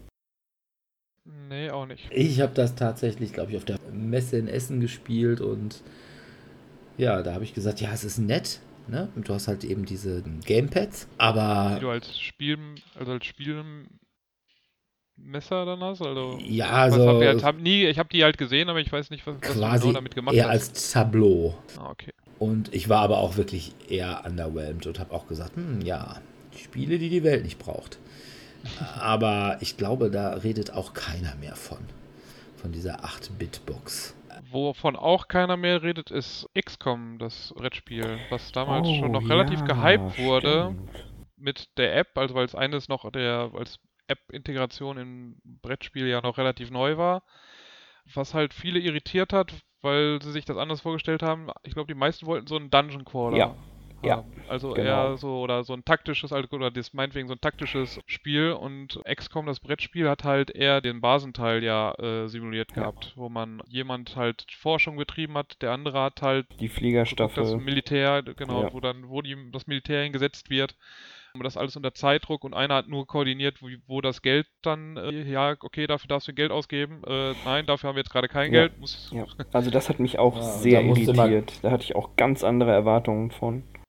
Also, Also ich hatte, das ist ich fand tatsächlich. prinzipiell nicht schlecht, aber es ist halt danach total untergegangen. Ja, aber das ist ja auch wirklich. Das ist ja der Teil, der bei den XCOM-Spielen, also bei den Computerspielen, der, der da scheiße war. ja, Also, wo dich echt genervt hat, wenn dann wieder du geguckt hast, ne, vom Bedrohungslevel, du hast Aliens in Ägypten und Aliens in, was weiß ich, Chile und beide Staaten stehen kurz davor, das zu kippen, ja. Bündnis, äh, das ne, XCOM. äh, genau, XCOM zu verlassen und du kannst halt nur eine Mission erfüllen und weißt, ja, pff, klar, wenn ich da hingehe, dann gewinne ich die Mission auch und dann bleibt der auch da, aber ich, das geht halt nicht, ne? Grundsätzlich blättern mir die alle weg, weil ich immer zwei Bedrohungslagen habe und mich nur einer widmen kann. Und das eben auch nicht besser wird. Ne? Ich habe eben auch nur ein Team, was ich irgendwo schicken kann. Und wie gesagt, geil ist halt ne? rundenbasiert Ja, ist halt XCOM, wenn du eben in dem, ja, in dem, ich sag mal, in Anführungsstrichen Dungeon Crawler Modus bist und da irgendwelche Aliens umnieten kannst. Das ist halt lustig. Aber der Rest dieser Verwaltungs, ja, du musst ihn machen und das ist natürlich auch schön, wenn du eine neue Waffe entwickelt hast oder eine neue Rüstung oder die Forschung wieder, irgendwas ist fertig. Ja. ne, das war schon geil.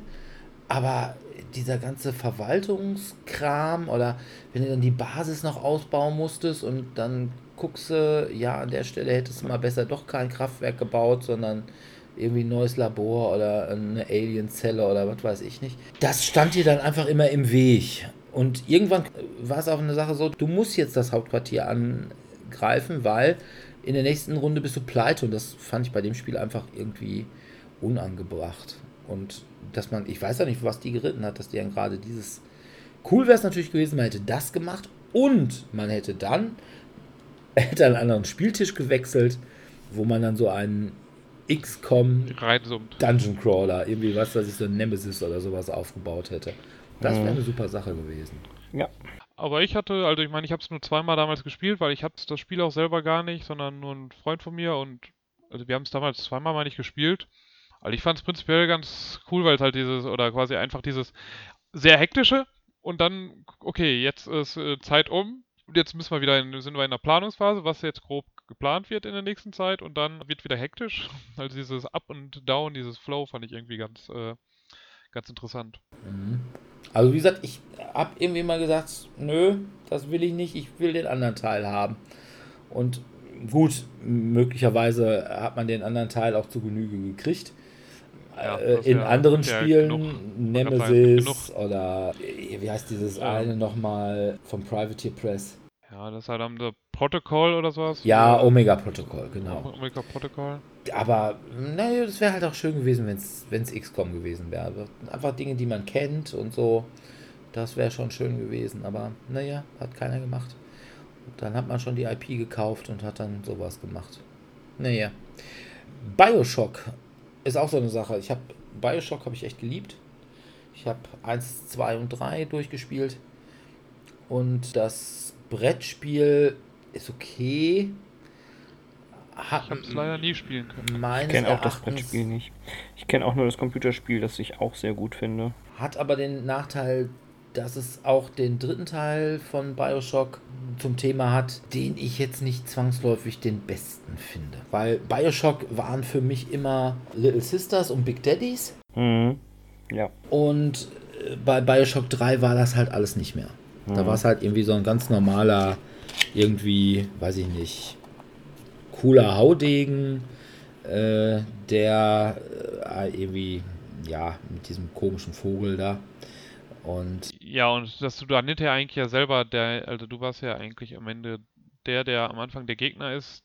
Stellt sich dann ja heraus, dass das alles Multiversum-mäßig ist und du eigentlich die Person ja, bist. und was einfach lustig war zum Beispiel bei. Aber es, es hat jetzt auch ja nicht vom Spieltechnischen her hat es ja jetzt auch wieder, das Spiel glaube ich auch wieder nichts mit mit dem Bioshock zu tun gehabt. Ne? Also es ging ja dann, war ja dann doch auch so wieder irgendwie ein bisschen Area Control mäßig, also du hast ja irgendwie dann eher die Parteien da ja, gespielt, genau, genau. die sich da gegenüber standen, anstatt ähm, halt hier den Levitt, wie er hieß, und Booker, Booker Levitt oder Genau. sowas, und Elizabeth, die dann halt, die haben, sind halt nur rumgerannt und haben irgendwie ihre eigenen Sachen gemacht und haben dich dann eher gestört oder sowas, wenn du dann. Ja, wenn und du hattest halt waren. eben diese fliegende Stadt, hattest schon eben als Thema und hattest auch eben zum Beispiel diese Rails, wo du dich irgendwie immer so mit diesem Haken einklinken konntest und dann so durch die Gegend wie auf so einer Achterbahn rutschen konntest.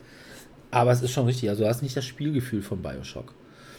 Das ist schon richtig. Und wie gesagt, Bioshock 1 und 2, das sind richtige Bioshocks, weil ich will Big Daddies. Ist, ist so. Also, ne, ich will ein Miniaturenspiel für Bioshock, wo du halt so einen riesen Klops hast, der diesen mit diesem Taucheranzug und der Bohrerhand. Und ich will Leute mit meiner Bohrerhand zerbohren, wie bei Bioshock 2. Also will ich einfach. Das ist bei und dann will ich zwischendurch einfach so ein bisschen ein Rant Geplänkel haben mit Atlas wirft die Welt ab und Steuern sind scheiße und so. Das ist halt schon. Man ist insofern natürlich auch ein sehr, sehr liberales Spiel. Das, das gefällt dem FDP. ja, das ist voll richtig. Also, von da, was habe ich denn sonst noch hier auf meiner Ich Liste? habe noch eins, was auch so sehr weit wegging vom eigentlichen Spielgefühl, nämlich Max vs. Minions. Was ja im League of Legends Universum spielt und auch sogar von den League of Legends Machern ja gemacht wurde. Aber jetzt spielerisch, also gar nicht an das MOBA, also da, wo man halt äh, drei verschiedene Linien hat, wo halt dann die teilweise Minions entlanglaufen und dann die Helden dann immer dazwischen und gucken, dass sie die gegnerische Basis einnehmen. Das ist ja bei Max vs. Minions überhaupt nicht. Das ist ja ein kooperatives Spiel, wo man immer wieder Missionen hat, wo man seinen Mac programmiert, was so ein bisschen in Richtung Robo geht und dann, oder mit der Zeit so Deckbuilding-mäßig programmiert und guckt, dass wenn man auch Schaden bekommt, dann macht der Mac dann auch wieder mal nicht, was man machen soll und muss dann verschiedene Missionen erfüllen, die halt äh, in das so ein bisschen kapitelmäßig einem vorgesetzt werden. Also es ist ein ganz cooles Spiel, auch mit super übermäßig produziert, weil ja, die Riot Games Leute, die haben einfach durch den Erfolg von League of Legends unendlich viel Geld gehabt und konnten sich das mal leisten, weil das Spiel war dafür, dass das halt so eine riesige Box ist, mit äh, irgendwie, ich weiß nicht, ich glaube, habe 75 Euro dafür bezahlt, vollgepackt mit Miniaturen, ist das schon ziemlich günstig gewesen. Und auch echt, dann war halt bei einer einzigen von, da waren 100, sind 100 so von diesen kleinen Minion-Figuren drin. Und bei einer einzigen war die Axt abgebrochen. Das hatte ich mit denen mal als E-Mail geschrieben und da haben die mir sofort 20 neue geschickt. Okay. Dachte ich auch. Die ja, kann man, kann man mal machen. Ja? Also ich glaube, wer, wer aber das Spielgefühl von League of Legends haben will, der müsste sich dann eher, ich glaube, Rum, Rum and Bones hieß eins, was Ja, das eher das. Äh, so piratenmäßig Genau, das ist tatsächlich schon so richtig äh, MOBA-mäßig. Also, ne, du läufst einfach stumpf aufeinander zu und kannst eben zwischendurch noch ein bisschen agieren. Es ist auch ein super Spiel. Müssen wir vielleicht mal, in Bielefeld- vielleicht nehme ich es mal mit nach Bielefeld, weil das doof ist wieder so ein Zwei-Personen-Spiel. Du kannst es zwar auch irgendwie zu, glaube ich, maximal sechs spielen, aber das ist dann wieder so eine Sache. Wir spielen Schach, aber einer bewegt nur die Läufer, einer bewegt nur die Türme und einer die Bauern. Also ist eigentlich ein Zwei-Spieler-Spiel. Aber ich bring's Hast du mal denn äh, Second Tide oder hast du das? äh, Nein, das normale. Das normale. Okay. Second Tide Also, soll zwar die besseren ja Regeln besser, genau. haben, aber ich fand diese Sache mit den Haien und Dingens, das fand ich doof. Ich will schon richtige Birorden haben, auch wenn sie untot sind.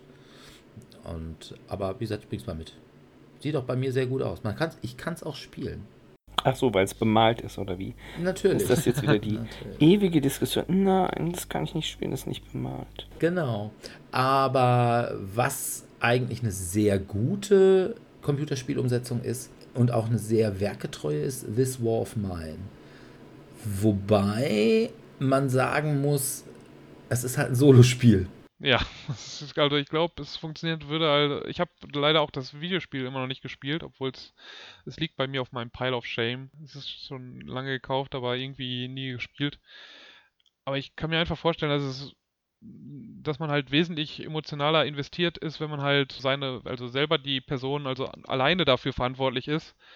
Oder wenn also man ist ja jetzt bei The War of Mine, dem, dem Brettspiel ja gemeinsam für alle zuständig. Ja. Also man hat ja nicht noch nicht mal einen Charakter, für den ich jetzt hauptsächlich zuständig bin, wo ich ja dann auch vielleicht mich so ein bisschen emotional dran binden kann. Nee, das macht, jetzt spielst du den Peter und gleich spiele ich den Peter. Ja, also Ja, das hat mich den Disconnect gebracht. Also ansonsten ist es, glaube ich, schon eine ziemlich gute Umsetzung des Videospiels, auch wenn ich es, wie gesagt, immer noch nicht gespielt habe. Kam es mir auf jeden Fall von den Stories her sehr gut vor und auch von den Produktionen sieht es ja auch sehr cool aus. also das muss man tatsächlich sagen. Also die Produktion ist schon wirklich top-notch. Und ich finde es auch von der Story an, ich finde es einfach ein gutes und ich finde es auch ein wichtiges Brettspiel. Aber es ist schon einfach so, dass äh, man, wenn man das, äh, das Computerspiel dagegen sieht, das Computerspiel macht genau das gleiche, aber es macht es halt viel, viel einfacher. Weil du musst halt nicht die verschiedenen Textpassagen irgendwie versuchen, da rauszusuchen und vorzulesen. Das macht das Spiel für dich. Genauso wie es einfach die Abwicklung der Mechanik für dich macht. Und wie gesagt, die Mechanik ist schon eine sehr gute Umsetzung des Videospiels. Ich weiß nicht, ob es unbedingt eine 1 zu 1 Umsetzung der Mechanik des Computerspiels ist, weil die Mechanik im Computerspiel einfach nicht gezeigt wird. Aber ich könnte mir das durchaus vorstellen, aber trotzdem. Und wie gesagt, es ist einfach mal, ist mal sowohl als Computerspiel als auch als Brettspiel mal ein wichtiges Spiel. Und von daher gut. Sonst hätte ich eigentlich nicht. Ja, dann äh, es scheint nach wie vor so zu sein, dass die Brettspielumsetzung von Videospielen ziemlichen Kundenkreis anspricht, weil wenn ich mal so sehe, was wir demnächst erwarten, auf Kickstarter habe ich Darksiders, Assassin's Creed, Tomb Raider, wobei ich mich da auch frage, bei Assassin's Creed als auch bei Tomb Raider, wenn da ein Spiel ist, dessen wesentlicher Aspekt ist die Bewegung im Spiel. Ne? Also so dieses Parcourslaufen oder Urban Running oder wie auch immer man das nennen soll. Wie man da ein Brettspiel rausmachen will, ich weiß es nicht. Also ich kann mir bei Assassin's Creed gut, das hat natürlich irgendwie coole Figuren, aber man kann da zwar irgendwie so irgendwelche Morde, aber es ist einfach nicht das, das Videospiel, kann ich mir nicht vorstellen. Street Fighter 2, Ja, das habe ich ja geweckt. Domi aber auch geweckt. hauptsächlich, hauptsächlich wegen den Figuren. Weil ich Genau. halt damals so viel gespielt habe und ich dachte mir, selbst wenn das Spiel mittelmäßig oder schlecht ist, dann kann ich mir trotzdem die Figuren hinstellen ins Regal. Street Fighter 2 ist schon auch, ich habe Street Fighter 2 super gerne gespielt. Also ich habe tatsächlich ganz zu Anfang haben wir Street Fighter 2 immer am Automaten gespielt. Und zwar immer kurz bevor wir, damals war das Kino in Hagen noch am Bahnhof. Und dann sind wir ziemlich oft in Hagen ins Kino gefahren. Und kurz vorher sind wir dann immer noch eingekehrt in der Spielhalle kurz vorm Bahnhof und haben dann Street Fighter 2 gespielt. Von daher, das war schon toll. Mit Dalism Mr. Bison und wie hieß der nochmal hier, der, dieser, dieser grüne Amazonas Hulk. Tatanga. Blenker. Blenker. Blenker. genau. Blenker. Blenker, genau. Dann später kam dann noch äh, der, dieser Indianer T-Hawk. Dann, wie heißt nochmal der Amerikaner? Mit Sonic Boom! Ich weiß noch, es gab noch Zak Zakiev oder Zagejev. Das war dieser Boxer. Ja. Und dann gab es diesen UNO-Kämpfer, Juil, der in der unsäglichen Kinofassung von John-Claude Van Damme gespielt worden ist. Stimmt. Ja. Ja, die, es Geil. gab ja auch einen Kinofilm davon. Ja, und der, der war so richtig schön schlecht. Der war, aber der so, war, so, der war doch hier, wie, wie, wie heißt der nochmal, diese kleine australische Sängerin? Kylie Minogue. Kylie Minogue, die spielte da auch mit. Und die spielte nämlich hier dieses, äh, die Blonde. Cammy? Hm? Cammy? Meine ich schon. Aber ja, gut, da wollen wir jetzt auch, da wollen wir vielleicht auch mit dem Mantel des Schweigens. Aber für, also eigentlich muss man es gesehen haben. Also Kinders geht, guck mal irgendwo im Netz, bestimmt irgendwo Street Fighter, den Film, den muss man gesehen haben. Der ist schon einfach groß. Der, der ist, genau, der ist, der ist so, so schön schlecht, dass man sich den wirklich schön anschauen kann. Und eigentlich muss man auch Street Fighter 2 gespielt haben. Also ja. besorgt euch noch irgendwo. Ich habe es, glaube ich, tatsächlich Ein noch Super auf, Nintendo. Ja, ich habe es, glaube ich, sogar noch auf CD. Ich glaube nur, mittlerweile ist mein Rechner dafür zu schnell. Und dass man dann eben auch immer ordentlich Chiryuken machen kann. Das stimmt, ja. Sehr gutes Slogan. Ja, dann kommt noch Devil May Cry, Resident Evil 2 The Board Game, wo ich auch mir nicht vorstellen kann, das kann natürlich irgendwie so ein 0815 Zombie-Spiel werden, aber eigentlich Resident Evil ja, oder so ein Dungeon, Horror-Dungeon Crawl. Ja, aber das, das äh, Resident Evil lebt doch eigentlich von den Jumpscares, oder? Dass da irgendwie ein Zombiehund aus der Tür kommt, wenn du sie öffnest und dich anspringt und so, das, wie man das im ja, Brettspiel... Ja, es geht ja dann auch teilweise um vielleicht so Ressourcenmanagement, also wie viel... Kugeln du hast. Alles, ja, ja. Dass du halt guckst, dass du dafür nicht zu viel verbrauchst, dass du manchmal weglaufen musst. Ich weiß nicht, wie die das umsetzen. Gut. Und das dann gut umgesetzt wird. Und dann kommt noch demnächst Aber Elder Scrolls. Was ich, glaube ich, gar nicht uninteressant finde. Aber muss man mal sehen. Aber ich wollte noch zu einem, wir sind natürlich auch schon relativ weit in der Zeit, ich wollte noch zu einem wesentlichen Punkt kommen. Und zwar Videospielumsetzung von Brettspielen. Glaube ich, eine weit schwierigere Liste, ha? Da habe ich, ich habe da ansonsten wie gesagt nichts. Ich, ich hatte am Anfang nix. ja Europa Universalis genannt gehabt, was halt vom Brettspiel zum Videospiel zum Brettspiel jetzt den kompletten Kreis gedreht hat, aber ansonsten also, habe ich da nichts aufgeschrieben. Das, das Einzige, was der Sache am nächsten kommt, wobei Brettspiel da auch sehr weit gefasst ist, ist halt die Adaption von Hero Quest. Aber äh, vom Brettspiel zum, zum Computerspiel. Nee, Quatsch, du wolltest umgekehrt. Du wolltest vom Computer zum Brett oder zum Brett? Nee, vom Brett zum Brett. Computer. Zum Computer. Also es gibt, Wo, es gibt tatsächlich. Bei eins Hero müsstest Quest. du noch wissen. Ja, gut, dann das ist halt die andere Variante, die mir noch äh, einfällt. Das ist äh, im Tabletop von Mordheim. Genau, Mordheim, das, City of the Damned. Also, ich habe erstmal gab es tatsächlich eine Videospielumsetzung von Katan, die nicht eine 1 zu 1 Brettspielumsetzung war, sondern die einfach auch so Aufbaustrategie war.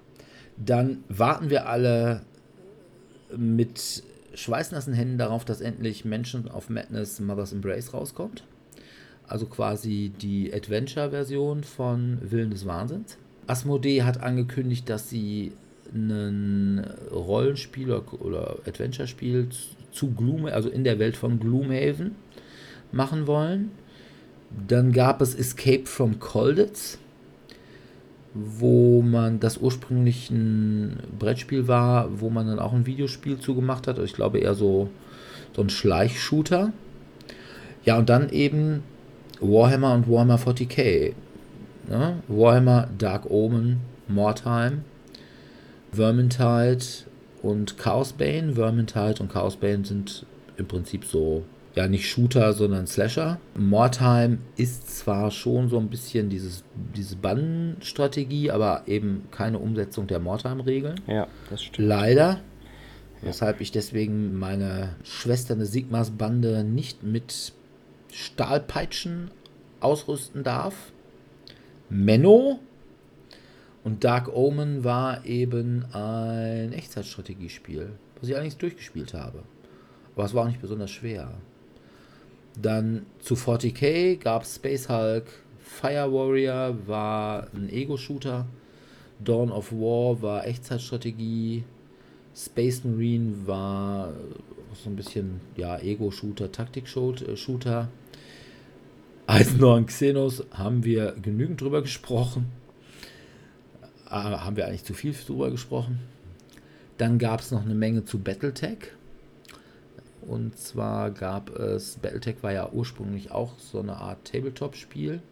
Wobei das, glaube ich, damals sogar schon auf so Hexfeldern war. Also kein freies mit Maßband. Und hast du nicht gesehen. Da gab es dann aber irgendwann mal The Crescent Hawks Inception und dann die Mech Warrior Serie auf dem Rechner, wo das dann ja so Panzershooter, also nicht Panzer, sondern eben Mechs war. Dann gab es unglaublich viele D&D-Videospielumsetzungen, wenn man das jetzt auch weitestgehend Ja, als ja. Brettspiel Da habe ich sogar das ein oder andere. da gab es vor allem Eye of the Beholder. Mhm. Eigentlich das Spiel, was der Grund dafür war, dass ich unbedingt einen PC wollte, als ich angefangen habe zu studieren. Und dann die ganze Baldur's Gate-Geschichten. Und dann habe ich noch Shadowrun. Da gab es auch ein paar relativ gute Videospielumsetzungen, die ich vor gar nicht so langer Zeit mal. Dragon's Fall, glaube ich, war das eine. Das andere weiß ich nicht. Aber es war schon eine ganz gute Umsetzung. Aber halt so als ja, Computerrollenspiel, so ein bisschen in, in so einer isometrischen Perspektive mit rundenbasierten Kämpfen und so, was so ein bisschen so diese DSA-Geschichten, ja gut, DSA gibt es auch eine Menge Umsetzung, diese Bogenhafen-Trilogie und Strom der Zeit, glaube ich auch eine Trilogie. Also da gibt es Rollenspiel und Tabletop-Umsetzungen gibt es eine Menge. Ja, mehr als bei Brettspielen. Ich finde die auch teilweise gelungen. Manche sind sehr gut. Also ich bin großer Moretime-Fan, wo ich sagen muss, diese Umsetzung ist wirklich gut gelungen. Ja, die hat schon Spaß gemacht, das muss man sagen. Also auch die ganzen DSA-Umsetzungen, also irgendwie diese Bogen äh, Shadows over Bogenhafen und solche Sachen, äh, die pff, ist halt sehr alt und sind auch wirklich schlecht gealtert, aber die Strom der Zeit-Sachen, die sind schon echt gut. Aber warum werden nur Tabletops und Rollenspiele im Videospiel Weil umgesetzt? sie halt einen besseren, also was man ja eigentlich bei den vielen Videospielen ja eigentlich schon noch braucht, ist ja zumindest eine grundlegende Story oder zumindest eine grundlegende Welt. Und ich glaube, bei Brettspielen hast du halt eigentlich weniger stark ausgeprägte eigene Welten, die halt sich umsetzen. Zudem lohnt sich Terrorioth ist eine sehr ausgearbeitet. Also ich würde ja, mal sagen, also diese ist Descent, ja. also Descent-Welt, ja. Ja, beziehungsweise ist ja nicht nur Descent, ist ja, äh, Ja, Runebound, Runes- Runebound, äh, ja. Rune Wars, was nicht alles mit Rune ist.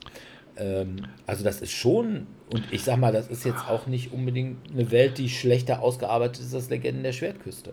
Ein zweiter Punkt, der natürlich, den ich noch anführen würde, wäre, also es fehlt jetzt einfach auch die große Fanbase, die man jetzt also vielleicht aus den, also so gerade bei Rollenspielen und so Tabletop, die sind ja teilweise auch schon aus den einfach 80ern, also 70er, 80ern entstanden, also so sind dann halt quasi, sind dann aus den, äh, aus diesem Brett oder aus den Rollenspielen sind sie dann halt zu den Videospielen rübergegangen, während halt die Brettspiele jetzt eigentlich eher so, zumindest der große Brett, in Anführungszeichen Hype, und der ist ja immer noch wesentlich kleiner als halt, was jetzt äh, die Videospiele angehen, was ja ein Milliardengeschäft ist, dass der halt ja erst in den 90ern stattgefunden hat und da gab's jetzt ein, gibt's halt eben jetzt nicht die große Fanbasis, die jetzt, womit ich jetzt mit so einem Namen wie Descent oder sowas so, so gut rüberbringen kann, dass ich jetzt da Massen verkaufen würde. Ja.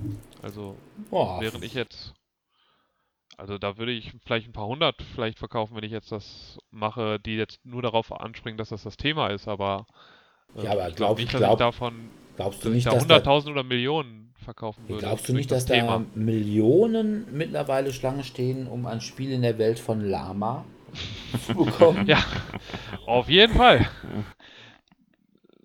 Also, das ist auch eine Welt, die ist tief zu ergründen. Auf jeden Fall, ja, sehr die, äh, Komplex, also ist schon. Äh, ausgebaut und äh, mit einem tiefen Lore und da, also ich, da muss man eigentlich in alle Genres, ich wüsste gar nicht, wo ich in, in welchem Genre ich da anfangen würde, ob ich jetzt ein Rollenspiel daraus machen würde, ein äh, Echtzeitstrategiespiel, eine Simulation, die die ganzen Wirtschaftsabläufe dabei simuliert, also wo Ob- soll man da anfangen, wo man muss man aufhören? ja, es wird ja schon schwer hier im Zeitalter vom Pummel-Einhorn, da noch irgendwie was Adäquates zu finden, wo man das damit vergleichen kann. Ne? Allerdings, wo ich auch sagen könnte, wo man möglicherweise echt mal ein Videospiel rausmachen könnte, das ist dies, dieser Superhelden-Deckbilder Sentinels of the Multiverse. Das, glaube ich, könnte ich mir auch als Videospiel ganz gut vorstellen. Weil. Weil das eben jetzt auch, also ich glaube, also ich mal hier in Deutschland sowieso ist es, glaube ich, nie wirklich angekommen. Und ich glaube auch selbst in den USA ist es inzwischen zu alt und hat, glaube ich, auch nicht mehr die Fanbase, die jetzt man damit groß rüberziehen könnte. Also wo es sich dann lohnt, eine Lizenzgebühr zu bezahlen, damit du dann damit äh, Ja, aber es ist natürlich, ich meine, Lizenzgebühren sind ja jetzt auch kein Katalogpreis. Ne? Das heißt, Ja. wenn du jetzt sagen würdest, okay, ich will ein Spiel, ein Videospiel mit Superhelden machen, gucke ich mal, was Marvel nimmt. Und äh, dann fange ich mal an zu sparen. Und ja, meine Erben und Erbeserben werden weiter sparen müssen. Oder ich frage mal, was die IP zu Multiverse kostet und sag, boah, guck mal hier, das äh, habe ich noch in meinem Kleingeldfach im Portemonnaie. Das könnte schon gar nicht so uninteressant sein. Und so ein paar Leute kannst du mitnehmen. Und ich sag mal, ich glaube schon, dass Leute, die, es ist ja auch die Sache, äh, jemand, der Agricola spielt, spielt nicht unbedingt Computer. Ja, Ne? das stimmt. Jemand, der Sentinels of the Multiverse spielt, ist, glaube ich, durchaus Computerspielaffiner. Von daher könnte ich mir durchaus vorstellen, äh, das, was du gerade gesagt hast, äh, weshalb die ganzen D&D, Battletech, Shadowrun, 40k und Warhammer-Sachen einfach als äh, Videospiel gelaufen sind, ist, weil die Leute, die das als Brettspiel gespielt haben, weil die durchaus auch ja nerdig genug sind, dass sie Videospiele spielen. Ja. Ich meine, auch die, es ist, es ist halt trotzdem immer noch auf eine andere Weise halt nerdig, Agricola und andere Sachen zu spielen, also, oder tiefe Gaia-Projekt oder Terra Mystica. Es ist halt nicht in der, du, du würdest sagen, nicht in einem coolen Bereich nerdig. Ja, ne? Und, und äh, ein Nerd ist heutzutage cool. Da muss man einfach mal sagen, ja, ihr Leute aus dem Schachclub, früher wart ihr mal cool, aber heute nicht mehr. Ne? Man kann es nicht mehr, also, ne?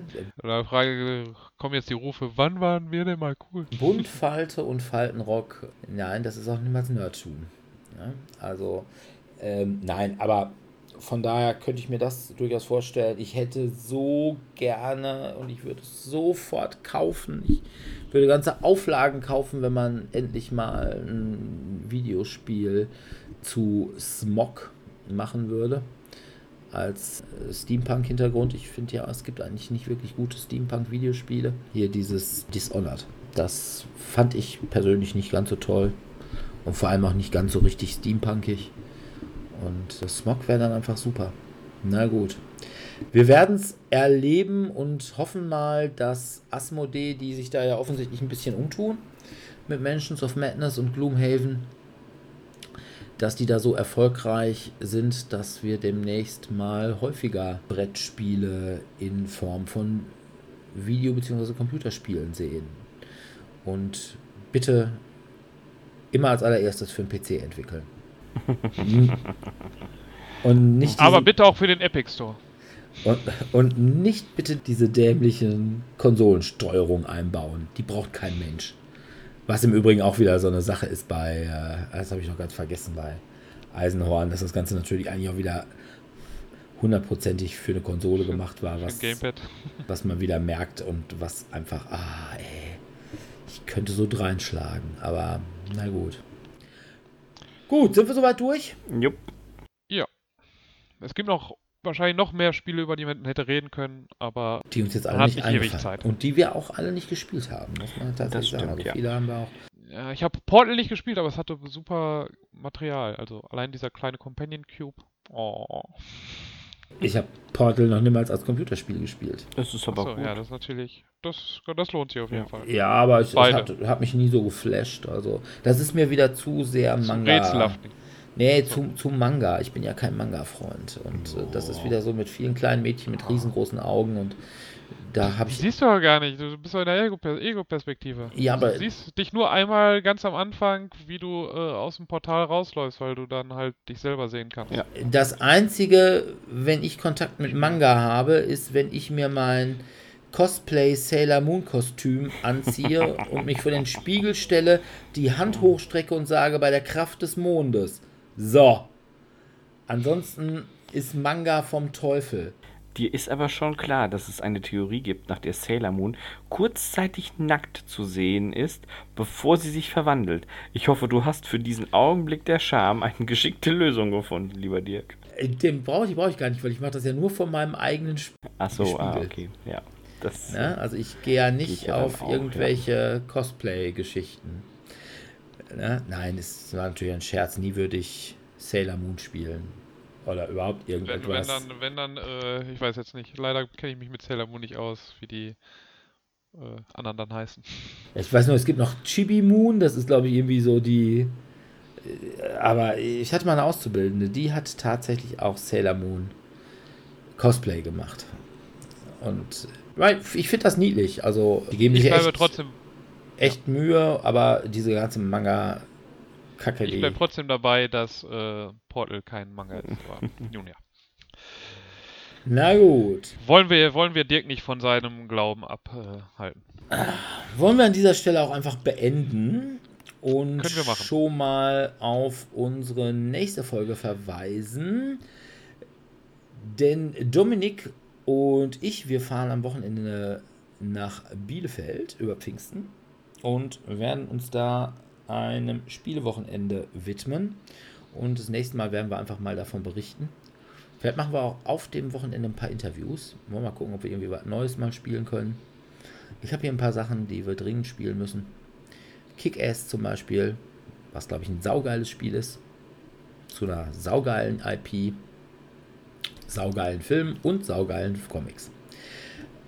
Ja, dann bedanken wir uns an dieser Stelle wieder fürs Zuhören und hofft, hoffen, dass ihr auch in zwei Wochen wieder bei uns reinhört. Wer mit uns spielen will, kann das natürlich wie immer jeden Mittwoch und Donnerstag im Wechsel im Tellurien in Dortmund-Eichlinghofen oder jeden ersten Dienstag im Monat im Cabaret in Dortmund-Hörde. Allerdings jetzt erstmal nur noch im Juni, danach ist Sommerpause. Ich glaube, es geht Ja. dann erstmal wieder im September wieder los. Genau. Außerdem würden wir uns natürlich freuen, wenn ihr uns mit Sternen bei iTunes beschmeißt. Wenn ihr kommentiert bei Facebook. Ansonsten könnt ihr natürlich auf unserer Webseite direkt kommentieren. Oder uns per E-Mail liebe Nachrichten schreiben. Und ja, wir werden dann uns bemühen, zeitnah jeweils darauf zu antworten. Ja, dann bleibt uns an dieser Stelle nichts anderes als euch schön Pfingsten zu wünschen und euch ein freundliches Tschüss. Tschüss. Ciao, ciao. zuzurufen.